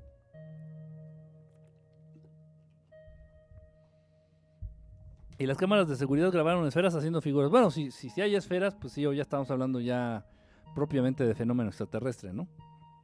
Obviamente, si hubo un ser implicado en este caso que nos estás mencionando, pues el ser necesariamente tuvo que ser de origen extraterrestre. Es lo que les digo, o sea, detrás de todas estas historias, detrás de toda estas, esta cultura del monstruo popular, pues hay una gran verdad. O sea, hay seres, existen seres reales en los cuales se basaron para ver esto. En Villa María, Córdoba, Argentina, sí, Vane. Hace como menos de dos meses. No, no, no lo conozco, no conozco el caso, fíjate, ni idea. Lo voy a buscar Villa María. Villa María, Córdoba. Lo voy a buscar y ya te lo comento este, en, la, en la próxima. En el próximo Periscope, el próximo, el viernes te la comento. Porque no, no lo había, no lo había, este, no lo había escuchado. Fíjense, este, este, este monstruo que sigue, este monstruo del que vamos a hablar, pasto quedado en círculos y se ve el ser parándose muy alto. Uy, qué miedo, eh. Fíjense, eso sí es realidad. O sea, más allá del monstruo de Hollywood, de la película, del cómic, esto sí es real. El vigilante le gritó, ¡Ey! Y cuando salió el ser, el señor y su perro se fueron en chinga. No, pues. Yo no me hubiera quedado tampoco. Vámonos. Qué, qué fuerte, ¿eh? Qué fuerte. Vigilador de un campo, el señor que lo vio. Alto y largo. Ah, ya. ¿Qué, habrá sido? Tipo Slenderman. El tipo, Slenderman. Tenía, fíjense, tenía un caso. Hay, hay muchos. Aquí en México, aquí en la Ciudad de México, este, también tiene que ver con lo del Día de Brujas, tiene que ver con lo del Día de Muertos. Allí en Xochimilco hay una isla que se llama la Isla de las Muñecas. Este, te contaré mi experiencia con un Nahual por Messenger. Ah, tienes una, una ¿a poco, Leti? O sea, si has visto tú uno. Ah, chinga, esa no me la sabía, oye. Órale, oye, me dejaste. No, sí, va, cuéntame, cuéntame, Leti, ya si, si me das chance, ya luego aquí la, la comentamos el viernes. Qué interesante, no sabía, con razón estás tan segura de que sí existen. Sí, no, yo no estoy, tipo de color de piel desnudo. Sí, no, yo no estoy diciendo que no existan los nahuales, para nada, para nada, para nada, para nada. He, recabado tanto, mucho testimonio, mucho testimonio de gente que te lo cuenta así muy, muy impactada. Digo, pues no tiene necesidad de estarme inventando algo así, ¿no? O sea, no. ¿Por qué por Messenger? No, bueno, deja. Igual por ahí hay detalles medios este comprometedores. Deja que me cuente y ya. Formaban dos pentágonos. Uf, vámonos, ¿eh? Qué fuerte. Fíjense. Ah, le estaba diciendo, en Xochimilco está la isla de las muñecas la isla de las muñecas. Y se dice que estas muñecas cobran vida. Es muy común eh, dentro de la cultura popular de, esto del monstruo y del miedo hablar de los muñecos que cobran vida. Muñecos, muñecos que cobran vida. Y de ahí, bueno, pues ya se lanzó las películas de Chucky. ¿no? El mono, este, el muñeco diabólico, Chucky 1, Chucky 2 y Chucky 3, y Chucky regresa y Chucky, etc. La novia de Chucky. Entonces, bueno, dentro de la cultura popular del monstruo y del miedo, es muy famoso lo que son los, muñecos que cobran vida o los muñecos que son poseídos, eh, algo así por el estilo. Pues esto también no tiene nada de sorprendente, esto no tiene nada de ficción, esto no tiene nada de, original ni de raro. Eh, aquí, aquí nada más es un, es, un caso, uno de muchos, este es otro libro, no sé si se los había mostrado. Grandes misterios de los ovnis. No sé si lo había mostrado en alguna ocasión. Eh, muy bueno, muy bueno. Tiene casos increíbles, muy buenos casos. Grandes misterios de los ovni. Este. Yo me he enterado de varios casos. Incluso algunos de ustedes me han compartido que este tipo de extraterrestres se han, se han llegado a presentar en sus propias casas por ahí no sé si estés conectado, no sé si vayas a ver esta transmisión, pero bueno, sabes, sabes que, estoy hablando de lo que me platicaste. Este caso le llamaron las muñecas del chasquido. Eh, fue en 1976, 1976, eh, a dos mujeres allá en Estados Unidos, este, vieron un, un ovni, vieron un ovni, y de este ovni salieron dos, ser, dos seres, dos, dos seres del tamaño de dos muñecas grandes, con la apariencia de muñecas. Incluso eh, las describieron y, la ropa parecía como si fueran muñecas. Dice que tenían eh, inmensos ojos redondos, el cabello muy, muy, muy güero, casi blanco. Este, y las ropas, la ropa que vestían estas, estos seres que parecían dos muñecas, dice que a lo mucho han de haber medido medio metro de estatura medio metro de altura, y que parecían muñecas, literalmente parecían muñecas. Incluso llevaban peinado como si fueran muñecas, llevaban ropa como si fueran muñecas. Eh, vienen, incluso vienen las, el nombre de las, de las señoras que vieron este. Fue en el 76. En Fence Houses. Tiny y, eh, Tiny y Ware. Se conocen las señoras como Tiny y Ware. Eh, este caso fue muy, muy investigado. Fue, encontraron incluso evidencia en, la zona, toda esta zona donde ellas reportaron este.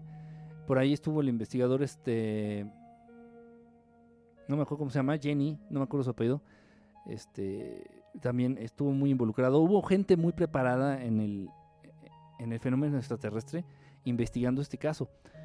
Em, en el 78 ahí mismo una, enfermera de 21 años, de nombre Linda, eh, también vio un ovni que bajaba al tejado de una casa y vio salir dos seres igual con apariencia de juguetes, de muñecos, de muñecos.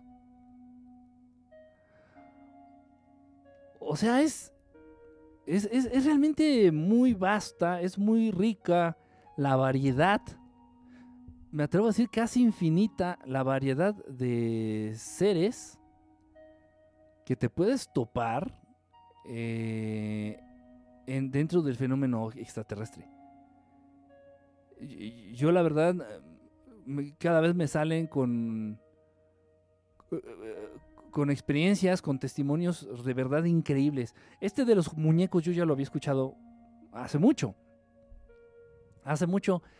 El que yo nunca había escuchado eh, y que aparentemente es muy común es el de el de seres que parecen pulpo.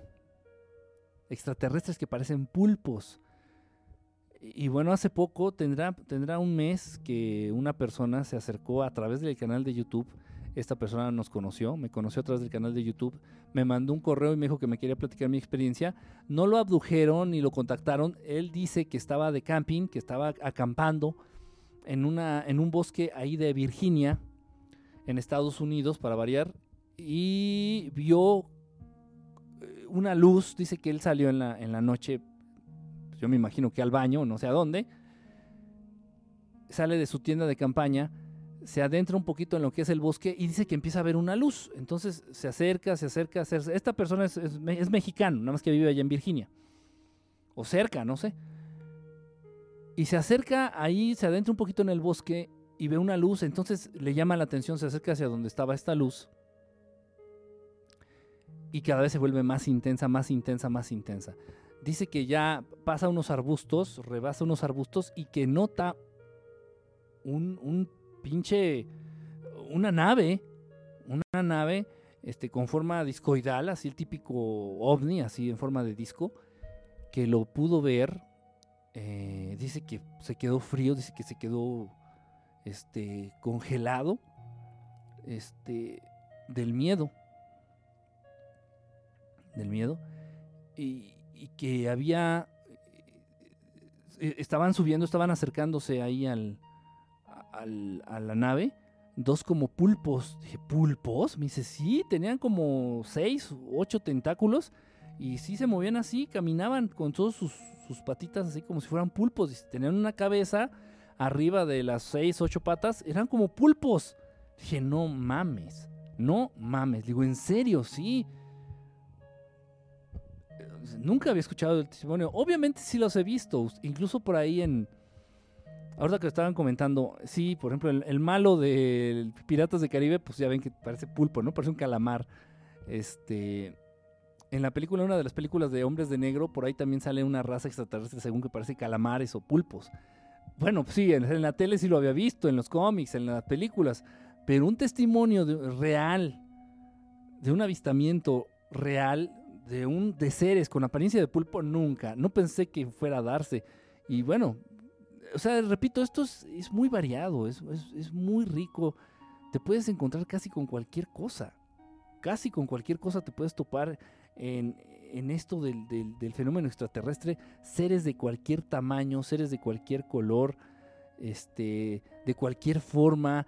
Eh, yo entiendo que las mismas formas que, que, tenemos de vida orgánica, de vida animal, perdón, en este planeta, como los insectos, eh, tenemos a lo que son las mantis religiosas y hay una raza que parecen mantis religiosas. Una raza extraterrestre que parecen mantis religiosas y son mantis de 5 metros de estatura. Hay razas que parecen perros, razas extraterrestres que parecen perros, hay razas extraterrestres que parecen changos, hay razas extraterrestres que parecen cucarachas, hay razas extraterrestres que parecen lagartijas, hay razas extraterrestres que parecen pájaros, hay razas extraterrestres que parecen leones, y de eso sí he visto. Uno, una vez, en Tepoztlán. Es increíble, de verdad, o sea, es una cosa increíble, o sea, yo entiendo que como que se que se duplica, como que se multiplica, como que se copia, como que no es tanta la, la variedad de moldes de seres en el universo.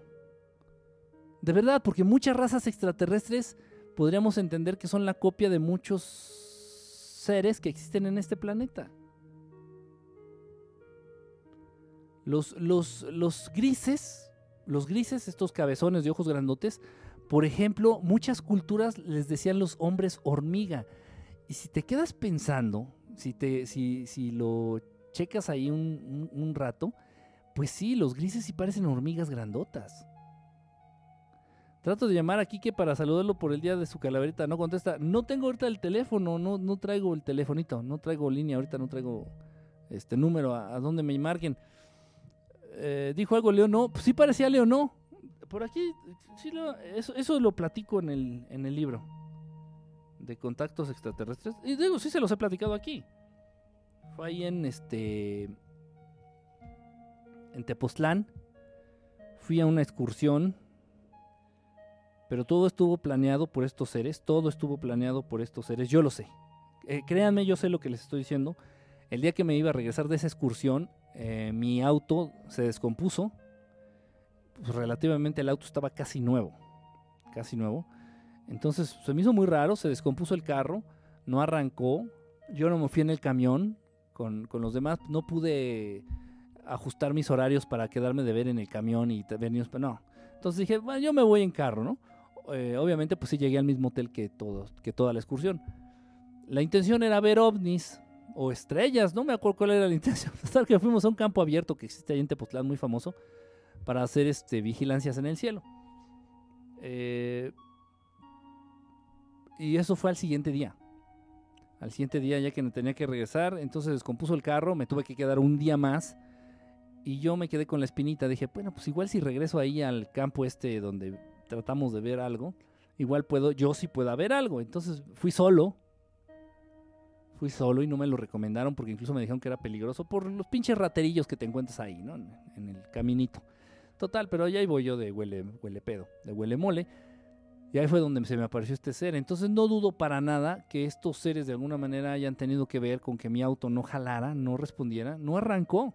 No hubo poder humano que lo hiciera arrancar, le pasé batería, le chequé, ustedes saben que pues bueno, soy mecánica, dije será la marcha, seré, le, le rasqué, le busqué algún este relevador, algo, todo estaba bien, generalmente siempre cargo con un poco de herramienta y un este un voltímetro, eh, porque la, falla número uno por la cual un carro se queda es eléctrico, son fallas eléctricas. Entonces dije, bueno, pues no, todo, todo aparentaba estar bien, simplemente no arrancaba por sus huevos el carro, muy raro.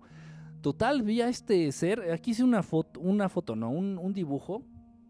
Bueno, no soy ilustrador profesional, pero hay más o menos tratando de mostrar lo que, lo que vi esa vez. Y sí, tenía cara de león, así como lo ven aquí, tenía carita de león.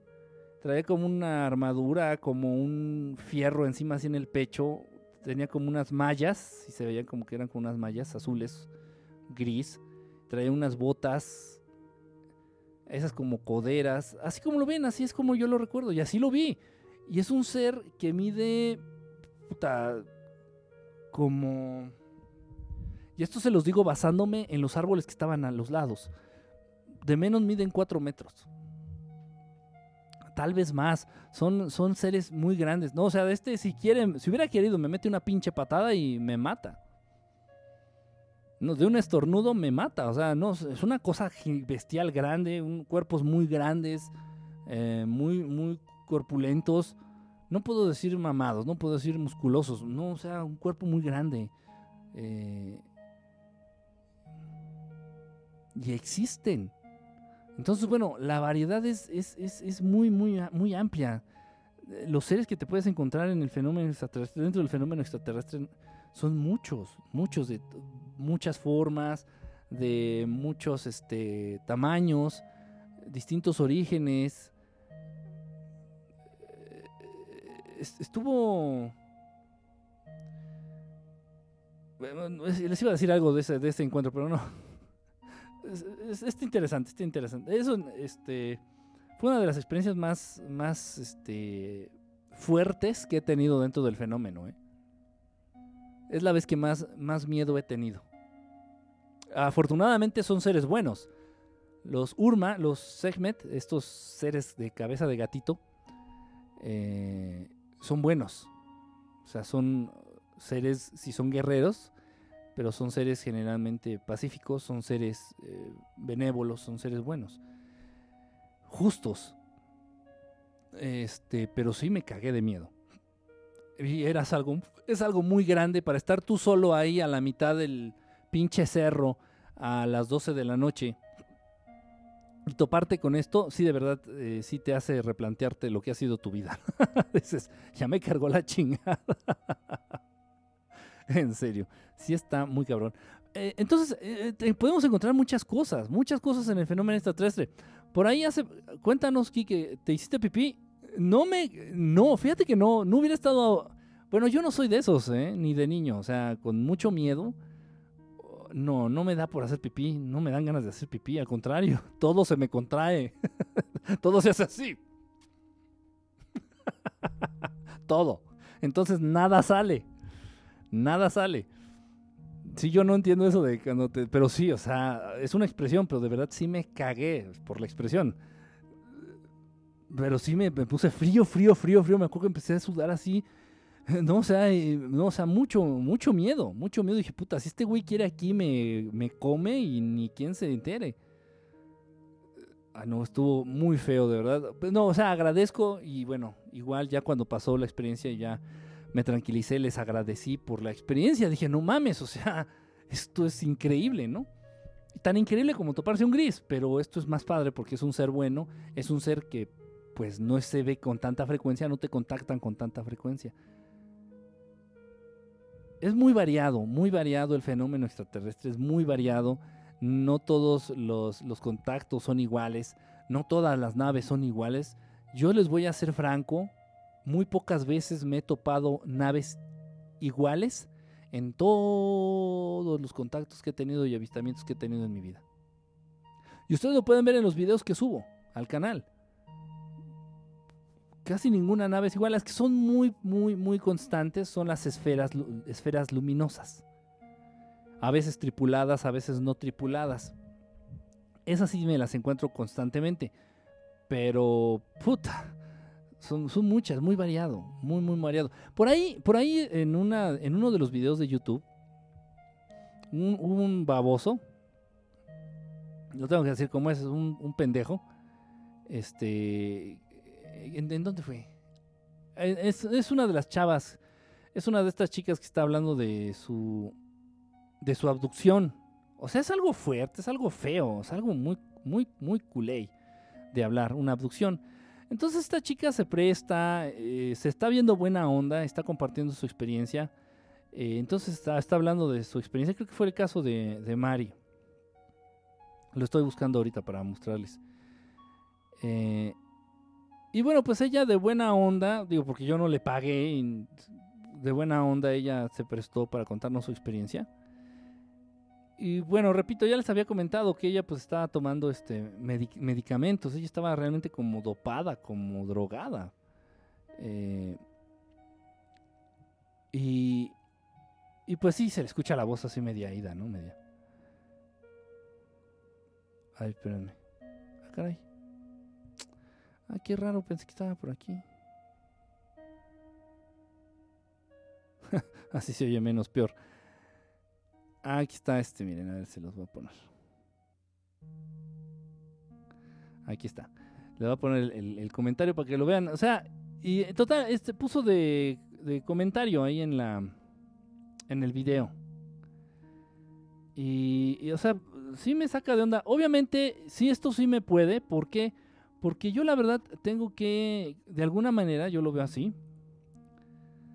Eh, tengo que defender Sí, yo lo veo así. Tengo que defender este, pues a la gente que se presta, ¿no? A la gente que tiene la confianza, a la gente que tiene la confianza de acercarse para, para compartir sus experiencias, ¿no? Y, no se vale que cualquier pendejo, cualquier pendeja salga diciendo, obviamente, pues pendejadas, este, y si no tienen ni siquiera pinche idea de lo que están diciendo, ¿no? Entonces, sale un, en el caso este de Mari, donde está esta chica comentándonos en el video, sale este pendejo o pendeja, no sé qué sea.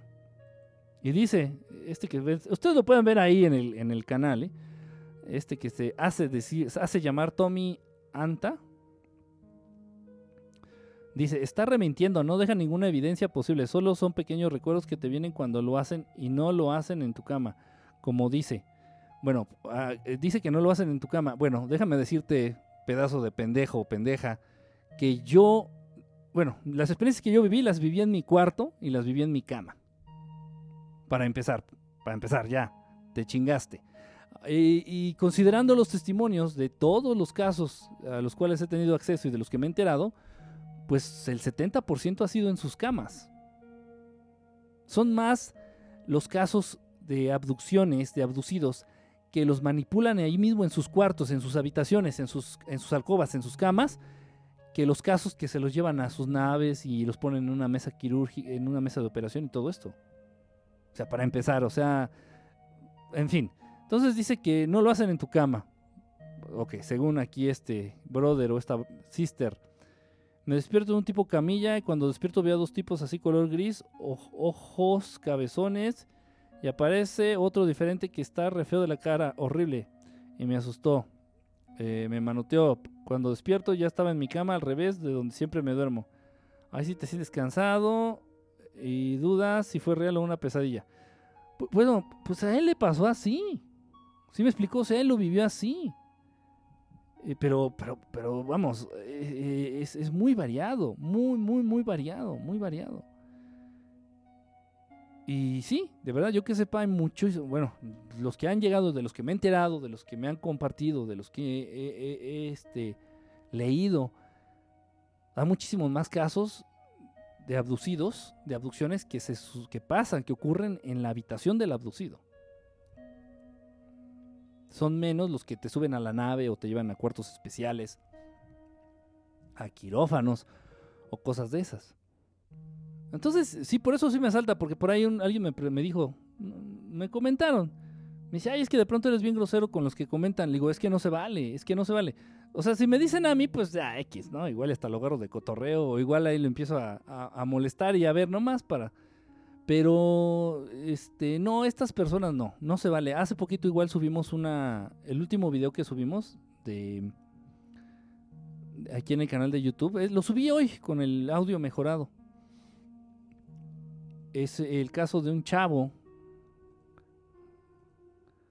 el caso de un hombre que se llama, bueno, se hizo llamar Esteban, él me dijo que le pusiera de nombre Esteban. Y, y bueno, también empezaron a decir, ¿no? Que no, que no se le entiende. El chico me pidió que le, que le cambiara la voz. El mismo chico fue el que me pidió que le cambiara la voz. Aquí está este caso es este que ven aquí, el caso de Esteban, una abducción real. Entonces él me dijo, ponme por favor de nombre Esteban. Ok. Y luego me dijo, ¿me puedes cambiar la voz? Digo, pues sí, sí, se puede, ¿no? Hay un aparatito que usamos, eh, que usaba pues para lo de la banda, cuando cantaba con, estos chavos, los de los Beatles y hay un aparatito que es externo, se utiliza y ahí tiene muchas distorsiones y muchos, este, cosas así para la voz. Pues ahí le puse uno, yo le preguntaba, ¿así está bien? ¿Le ponemos menos? ¿Le ponemos más? No, así está bien. Entonces yo lo hago a, como ellos me dicen, a como los entrevistados me dicen, no como mis huevos se me, se me ocurren. Entonces él decidió que así, con ese nombre, pues ok, con ese nivel de distorsión y así, ok, adelante. Y bueno, empiezan a decir, es que no se entiende, es que no se entiende, es que no se entiende. Ok. Le hago una limpieza al audio y volví a subir el video y, por ahí dicen, es que si sigue sin entender. Es que ¿cómo te explico que el, el entrevistado, a pesar de haber nacido en México, sus padres no son mexicanos. Ajá, son de un país de Latinoamérica en donde a los mexicanos nos cuesta mucho trabajo entender su acento. ¿Cómo puta madre te lo explico? Incluso si pusiera la voz del entrevistado sin distorsión, te costaría un huevo entenderle. ¿Qué quieres que haga? ¿Qué hago? Le digo, no, no, no, no, no te me deshaces de tu pinche acento oriundo de no sé dónde y aprendes este, el acento mexicano para que te entienda. O sea, por favor. ¿Sí me explicó? O sea, hay situaciones que, que se deben de entender. Entonces, lo mismo, si por ahí agarran y me dicen, ay, es que habla bien feo. Tu entrevistado, pues sabes qué, vas y chingas a tu madre y vete a otro canal y lárgate de aquí. De verdad es, es complicado acceder a dar este tipo de información, es complicado acceder a dar este tipo de entrevistas, es complicado y muy doloroso retomar este tipo de recuerdos. O sea, para que cualquier pendejo, cualquier pendeja se diga, chale, pinche entrevista fea, pues vas, chingas a tu madre, vete a otro canal, vete a ver a Mausano, no sé a dónde, órale. A chingar a tu madre, aquí no. Entonces sí, sí, cuando molestan a la gente, cuando molestan a la gente que se presta a compartir sus testimonios o así, ay, ay sí, discúlpenme, pero sí los voy a mandar a chingar a su madre, este, si bien les va. Si no, pues también bloqueados del canal. Porque, repito, no se vale. No se vale. Yo creo que es lo menos que le debo a todos aquellos que han de alguna manera contribuido a algún, alguno, alguno o algunos videos en el canal de Verdad Estelar. Entonces, sí, si quieren decir que yo estoy feo y que sí, sí, sí, sí estoy feo, ya, como sea. Pero si están, van a hablar mal de los que estoy entrevistando, ahí sí va a haber pedo. Ahí sí les voy a responder y les puedo responder muy, muy, muy feo. Muy, muy, muy feo. ¿Por qué? Pues ya lo expliqué por qué.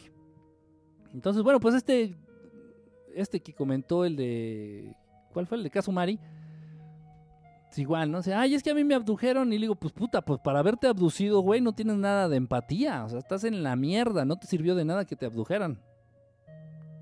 Qué lástima que lo hagan otras 30 mil veces y que te piquen más la cola a ver si así se te quita lo pendejo o lo poco empático, ¿no? Es, imposible. Cuando tú, eh, o sea, le estoy diciendo, le estoy diciendo este, fake, le estoy diciendo mentiroso, mentirosa. Es imposible, porque una vez que tú atravesas una experiencia así, nunca vas a criticar a alguien que está diciendo que lo vivió. Nunca. A menos de que seas un sociópata este, en alta potencia, ¿no? si es un sociópata, un psicópata así potencial, te la creo, pero, pero no, si tú ya atravesaste una situación así de, abducción y te cuenta alguien o ves que alguien está contando, tú dices, no, en serio, hasta le pones, no, pues qué bueno que ya pasó, échale ganas, este, todo, todo, un abrazo y lástima, ¿no? Qué feo. Pero es un pendejo que se, nada, porque a mí me pasó y no mames, güey, o sea, te va a andar creyendo, chingas a tu madre, pendejo, pendeja, ¿no? O sea, no, quien vive esto y quienes compartimos ya este desmadre, esta, este, esta experiencia, ni buena ni mala, simplemente quienes compartimos ya esta vivencia, no vamos a decir una pendejada así de esa magnitud. O sea, aunque tengas 15 años, no vas a decir una pendejada así. De pura lógica. Ay, no, de plano. Si pican la cola. sí, algunos sí pican la cola. Hay que poner subtítulos. Necesitas un chalán estelar eh, sí, sí me dijeron, fíjate, eso de los subtítulos. Eh, de poner subtítulos. Al Inge le hubieras cambiado la voz. No quiso. Él no quiso. No, pero espérate, no, pero incluso la que le hicimos al Inge no estaba contando una de él. No, no estaba contando una experiencia de él. Estaba contando una experiencia de un tercero, cercano a él. Y no, nunca me dijo que le, que le cambiáramos la voz. No, nunca me dijo que le cambiáramos la voz. ¿Qué tiene acento? Aunque sus padres son mexicanos, no se le entiende. Sí, son de Latinoamérica. Sus papás son de, un país de Latinoamérica donde sí tienen un acento difícil, de verdad. O sea, sí, a mí, a mí me cuesta trabajito de pronto si, entenderles, ¿no? Y hubo sí muchas palabras o frases que corté. O sea, obviamente la, entrevista está editada. Hubo muchas frases que decía así que no. ¿Eso qué es? Este, jalar el pantán. ¿Cómo dijo? Este. Jalar el fango. Jalar el fango. Y decía, ¿qué eso qué significa, güey? ya al final sí le dije, oye, ¿qué, ¿qué, se refiere eso, jalar el fango? Este. Si le dijo dos, tres veces, pues la corté, dije, no lo van a entender, no van a saber ni qué están diciendo. Este. Pero sí, entonces sí tenía muchos modismos y un acento así un poquito especial.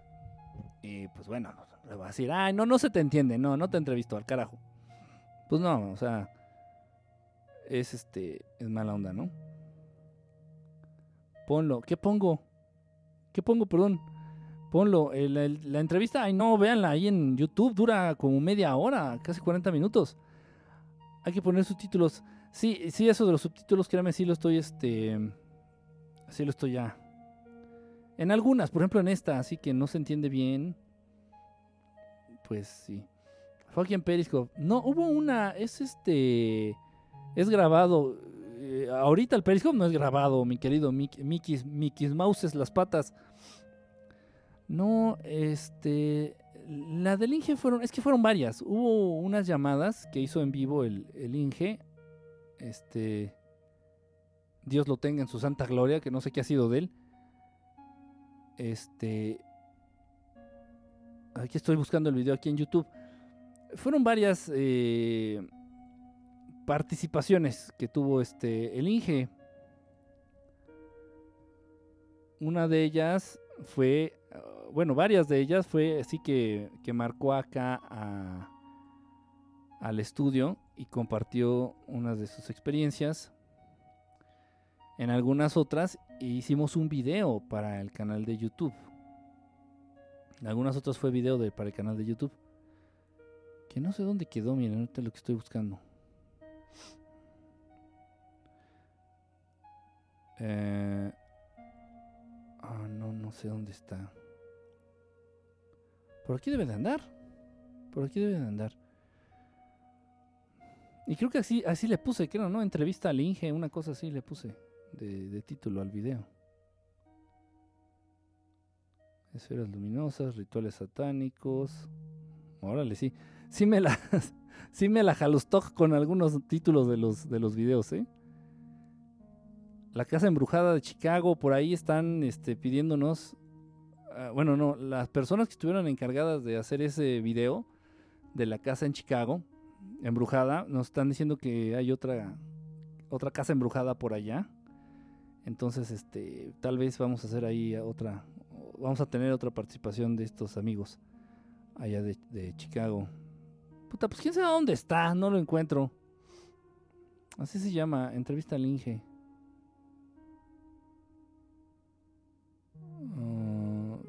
No, sé dónde quedó, fíjense. No sé dónde quedó. Pero bueno, ahí lo pueden buscar. Ay, me está picando mucho la nariz. Ya voy a tener que dejar de, de inhalar este azúcar glass. Ya hay otras, otras entrevistas por ahí, pero no las encuentro. No sé qué, dónde anden. En fin, sí es difícil, es difícil, de verdad, créanme. Incluso, incluso es, es distinto, ¿eh? Tú cuando estás dirigiendo la entrevista o cuando estás siendo entrevistado. Hace poco, bueno, no, ya tendrá como unas tres semanas, casi va para el mes, en un, en un programita allá de, de Ecuador. Un saludo allá a nuestros hermanos de Ecuador. Este, un programa de radio allá en Ecuador me estaban entrevistando. Y pues sí es feo porque re- recuerdas, retomas, pues es como volverlo a vivir, ¿no? La memoria es atemporal. Por eso en los sueños tú puedes recordar algo que viviste en la infancia y, y vivirlo, vivir la experiencia en el sueño como si hubiera sido ayer. Eh, ¿Por qué? Porque, repito, la memoria es atemporal, la mente es atemporal. Y es feo, o sea, ya cuando te empiezas a clavar en el discurso, cuando te empiezas a clavar ya en, compartir la, la experiencia, en este caso de abducción o lo que haya sido, pues sí, sí se siente, se te viene el recuerdo y sí se siente feo. Sí se siente, sí se siente feo. Pues no encuentro las que les quería mostrar, quién sabe dónde andan.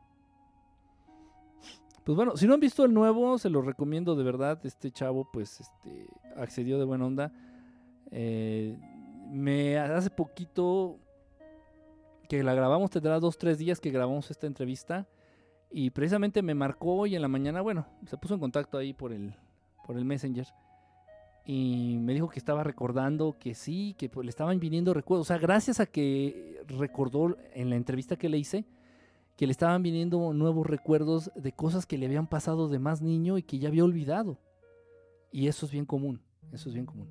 Le digo, no, pues qué padre, pues si puedes retomarlas y, y luego nos haces favor de compartirlas este, en, otro video, en otra entrevista. Bueno, si quieres, ¿no? Si no, pues no. Para. Para, este, para que lo puedan, se puedan enterar nuestros amigos, ¿no? Que es lo que es lo que hacemos mucho hincapié en ello. O sea, la intención de compartir este tipo de experiencias, la, la intención de hablar de ovnis, la intención de hablar de de este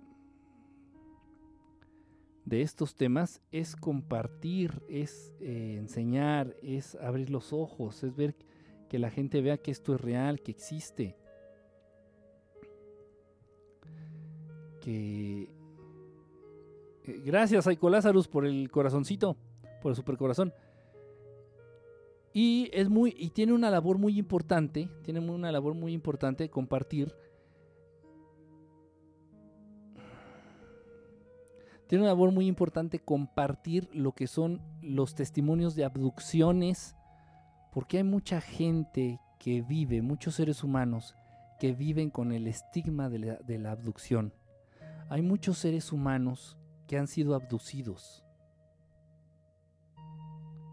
Mujeres y hombres, principalmente mujeres, que han sido abducidos y no, nunca lo dicen, nunca lo comentan, nunca lo externan, nunca lo sacan, se quedan con todas las dudas del mundo, no saben si lo vivieron de verdad, si fue un sueño, no saben si estaban drogados, si estaban borrachos, no saben si, si son demonios, no saben qué les hicieron, se quedan con todas las dudas del mundo.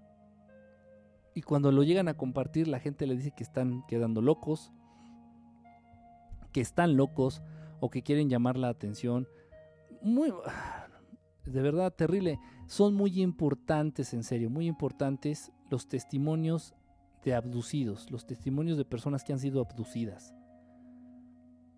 En tu familia hay tu hija, tu hermana, una amiga, eh, eh, incluso alguno de tus padres, créeme, créeme, en serio. Es casi seguro, casi seguro que por lo menos alguien cercano a ti ha sido víctima de una abducción en serio. Pero no lo va a decir. No lo va a decir porque pues obviamente va a quedar como loco. Ahora si esta persona cuenta con un trabajo, con una posición social que se puede considerar importante,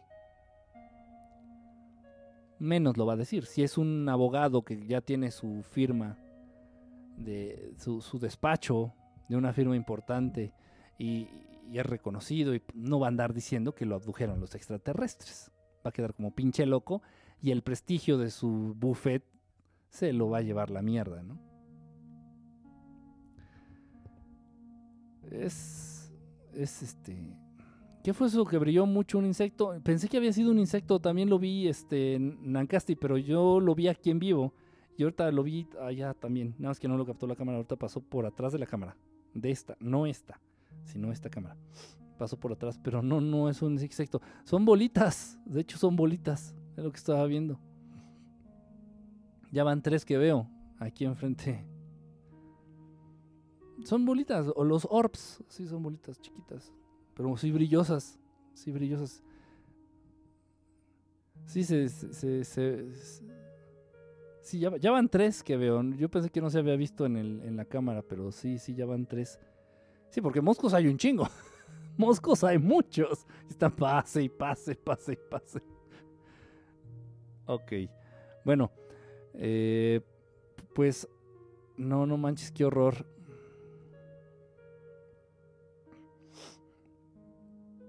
Se te ven tus bolitas. Ándale. Nada más, nada más entró para, para empezar de alburero. Bueno, ya, ya me voy, ya los dejo porque tengo que hacer algo. No puedo quedarme hasta muy tarde aquí. Y bueno, pero ya nos echamos un buen ratote, ¿no? Nos echamos un buen ratote. Este, pues gracias, ¿verdad? Gracias a todos los que se conectaron. Yo soñé un ser, pero no sé si fue real o solo un sueño. Esa es otra situación, esa es otra circunstancia del fenómeno ovni. Que hay algo en todo alrededor del fenómeno que al ser humano le deja la la sensación de haber experimentado un sueño. Pero un sueño muy, muy, muy realista. ¿Sabes qué es albur con amor? Ah, chinga. ah, caray. Eh, y eso confunde mucho. Confunde mucho.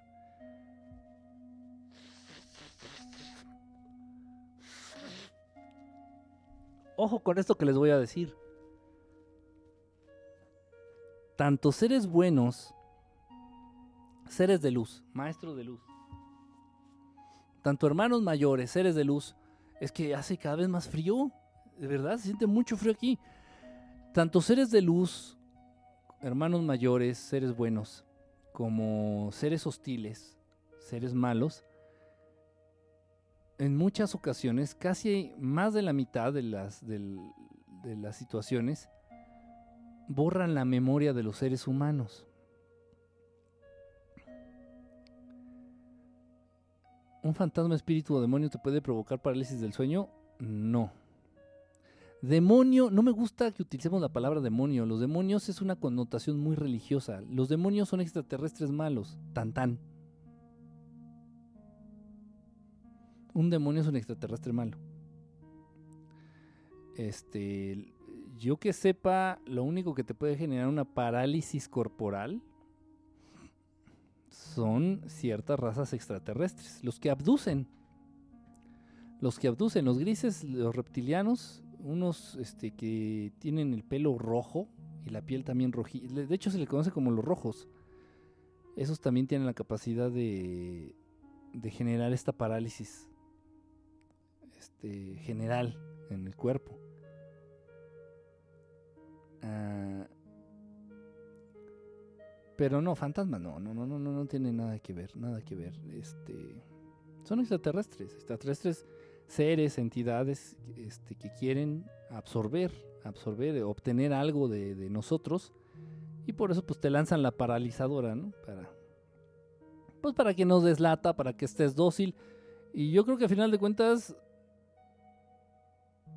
pues no sé qué sería peor, que te durmieran como con anestesia o o que te paralicen, no te puedas mover y estés todo el tiempo consciente. Pero bueno, eh, lo que les decía era eso, de que borran la memoria de los seres humanos. Para ellos es como sacarse un moco. Para ellos es algo súper sencillo, para ellos es algo súper natural. Entonces tú cuentas, tú atravesas una situación de abducción e incluso una situación de contacto con, repito, no importa si son razas buenas o razas malas, y muchas veces me he topado mucho este fenómeno, que, que no recuerdan lo vivido, que no recuerdan lo que ha pasado. Uh, mucho va a depender de cómo seas tú.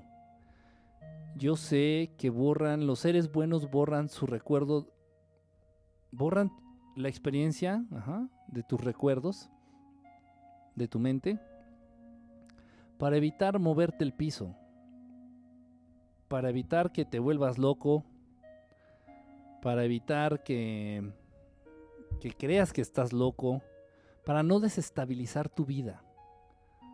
Es muy probable, ahorita voy a poner un ejemplo, el primero que escriba, Arthur el Bautizado, Arthur el Baptist, Arthur, puede ser que el día de ayer, Arthur, tú hayas tenido un contacto con una raza benévola, con una raza bonita, con una raza buena, supongamos que ayer tuviste un contacto, pero esta raza tuvo la necesidad de acercarse a ti para darte un mensaje o para por algo. No, no lo hacen de gratis por algo. Pero para no desestabilizar tu vida, hacen que olvides este encuentro.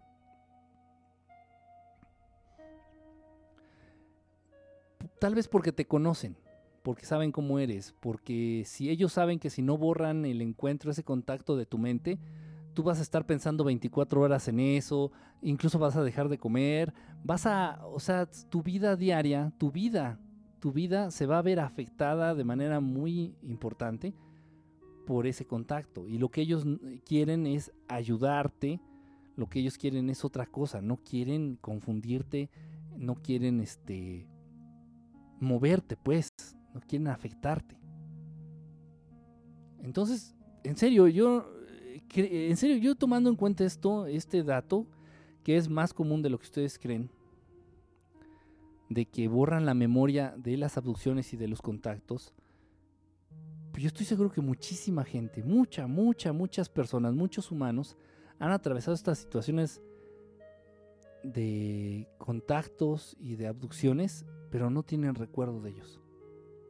Y obviamente esto se traduce en que a veces llegan a soñar que los abducen o llegan a soñar que los contactan o llegan a soñar con naves. Repito, y créanme esto, crean esto que les estoy diciendo, el ser humano tiene una capacidad casi inexistente de crear algo de la nada. No existe. Siempre lo que genera tu mente, ya sea una imagen, ya sea una idea, este, se va a basar en algo que, retomaste de otro lado. Eh, que me dejen el recuerdo a ver si dejo de comer. Entonces fue real. Puede ser, es muy seguro que sí. Es muy seguro que sí. Ahora bien, yo la verdad no estoy en postura de decirle, porque esto me lo han comentado, me lo preguntan de pronto mucho. Me cuentan lo que sueñan o me cuentan sus experiencias y me dicen, es que fue muy raro, estuvo muy extraño, estuvo... Eh, este sueño fue como nunca habían sido mis sueños. Y dime, ¿fue real o no fue real? La verdad es que nada más está en ustedes. Nada más está en ustedes determinar si fue real o no.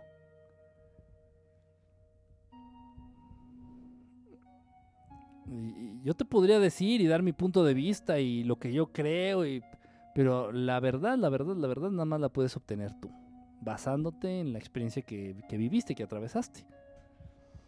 La esquizofrenia, pues mira, eh, yo te puedo decir de la esquizofrenia por, obviamente, contando el servicio social que tuve que hacer. Yo te cuento y ni me pelas. Ah, no seas chismoso y llorón. Eh, contando el servicio social que tuve que hacer ahí en varias, varios manicures, varias instituciones de salud mental, que pues mucha de la gente que decía oír voces o decía, o decía ver cosas que los demás, que el general, que la media de la población no ve, se referían a seres extraterrestres. Por ahí alguno decía de la Virgen. Decía, pero, por, ¿por qué estás tan seguro que es la Virgen quien te manda esos mensajes? Dice, porque la vi. ¿Cómo es? Y pues me describió a un a lo que comúnmente se conoce como un pleiadiano. Y, sí, de, tez muy blanca y pelo muy rubio y bla, bla, bla, y ojos grandes, muy grandes, así, pero de color como azul. Me describió un pleiadiano pues en ese entonces yo no estaba tan instruido en, estos temas. Ya llevaba yo tiempo ya este, adentrado en esto y viviendo muchas experiencias, pero no al 100 como, como desde hace algunos años. Eh, y sí, yo te puedo decir que sí, que mucha de la gente que decía que escuchaba voces y así, decían que eran mensajes de, de extraterrestres. Y si eran muy religiosos, pues se lo atribuían a una entidad religiosa. Ahorita, imagínate con un alien, es traumante México. Pozole Locote, qué nombre, no te había leído, brother. Pozole Locote, qué pedo con tu nombre. Cuando alguien tiene una experiencia amarga con un ser humano, pues la tratan de olvidar. así, deberían, así deberían de hacer para que olvidáramos a las exes. Ándale. Deberían de poner una agencia a los grises de se borran recuerdos, se borran recuerdos amargos. Y ya tú ya, ah, no seas gacho, pinche gris bórrame a esta vieja, güey, que pues, no me deja dormir, güey, bórrame a esta morra. Eh, se, hincharían en lana. Bueno, ya me voy, ya me voy, ya a ver si ya me tengo que ir, ya van a dar las 12. Cuídense, nos vemos el viernes. Nos vemos el viernes. ¿Por qué te cago? ¿Tú me cagas? No me cagas, loco. No, no, no, para nada. De hecho, a, muy pocos les he contestado ahorita el Messenger. Discúlpenme, de verdad, he andado muy ocupado. Se juntó ahorita lo del los videos que tengo que editar. Se, metió por ahí un tema también que tengo que sacar a la de ya, a más tardar mañana en un video en YouTube, o a más tardar el viernes, perdón, en un video en YouTube. Muchas cosas, muchas cosas. Entonces ya ando ahí todo loco. La neta, eso estaría bien, hasta rico se hace. pues sí. Eh, entonces, bueno, denme chance, de verdad. Son días pesados. Mucha actividad. Incluso la energía está. Está culera. Por ahí les debo una, una meditación. No se ha prestado, de verdad. O sea, si hablamos de meditar, yo diario, diario, casi diario medito. Casi diario. Pero para hacer una meditación así abierta con, con ustedes, que realmente le saquemos provecho, pues no, no, no se presta. No, estos días son muy culeros, muy culeros. Ya hay que esperar a que pase la primera semana de noviembre y ahora sí ya arrancamos chingón. Ya otra vez empieza así como que, es normal, la energía también tiene sus altibajos, ¿no? Es, este, no, no, nada está estable, nada está estático, todo se mueve. A veces sube, a veces baja, todo está en movimiento, todo. Principio, principio básico, universal.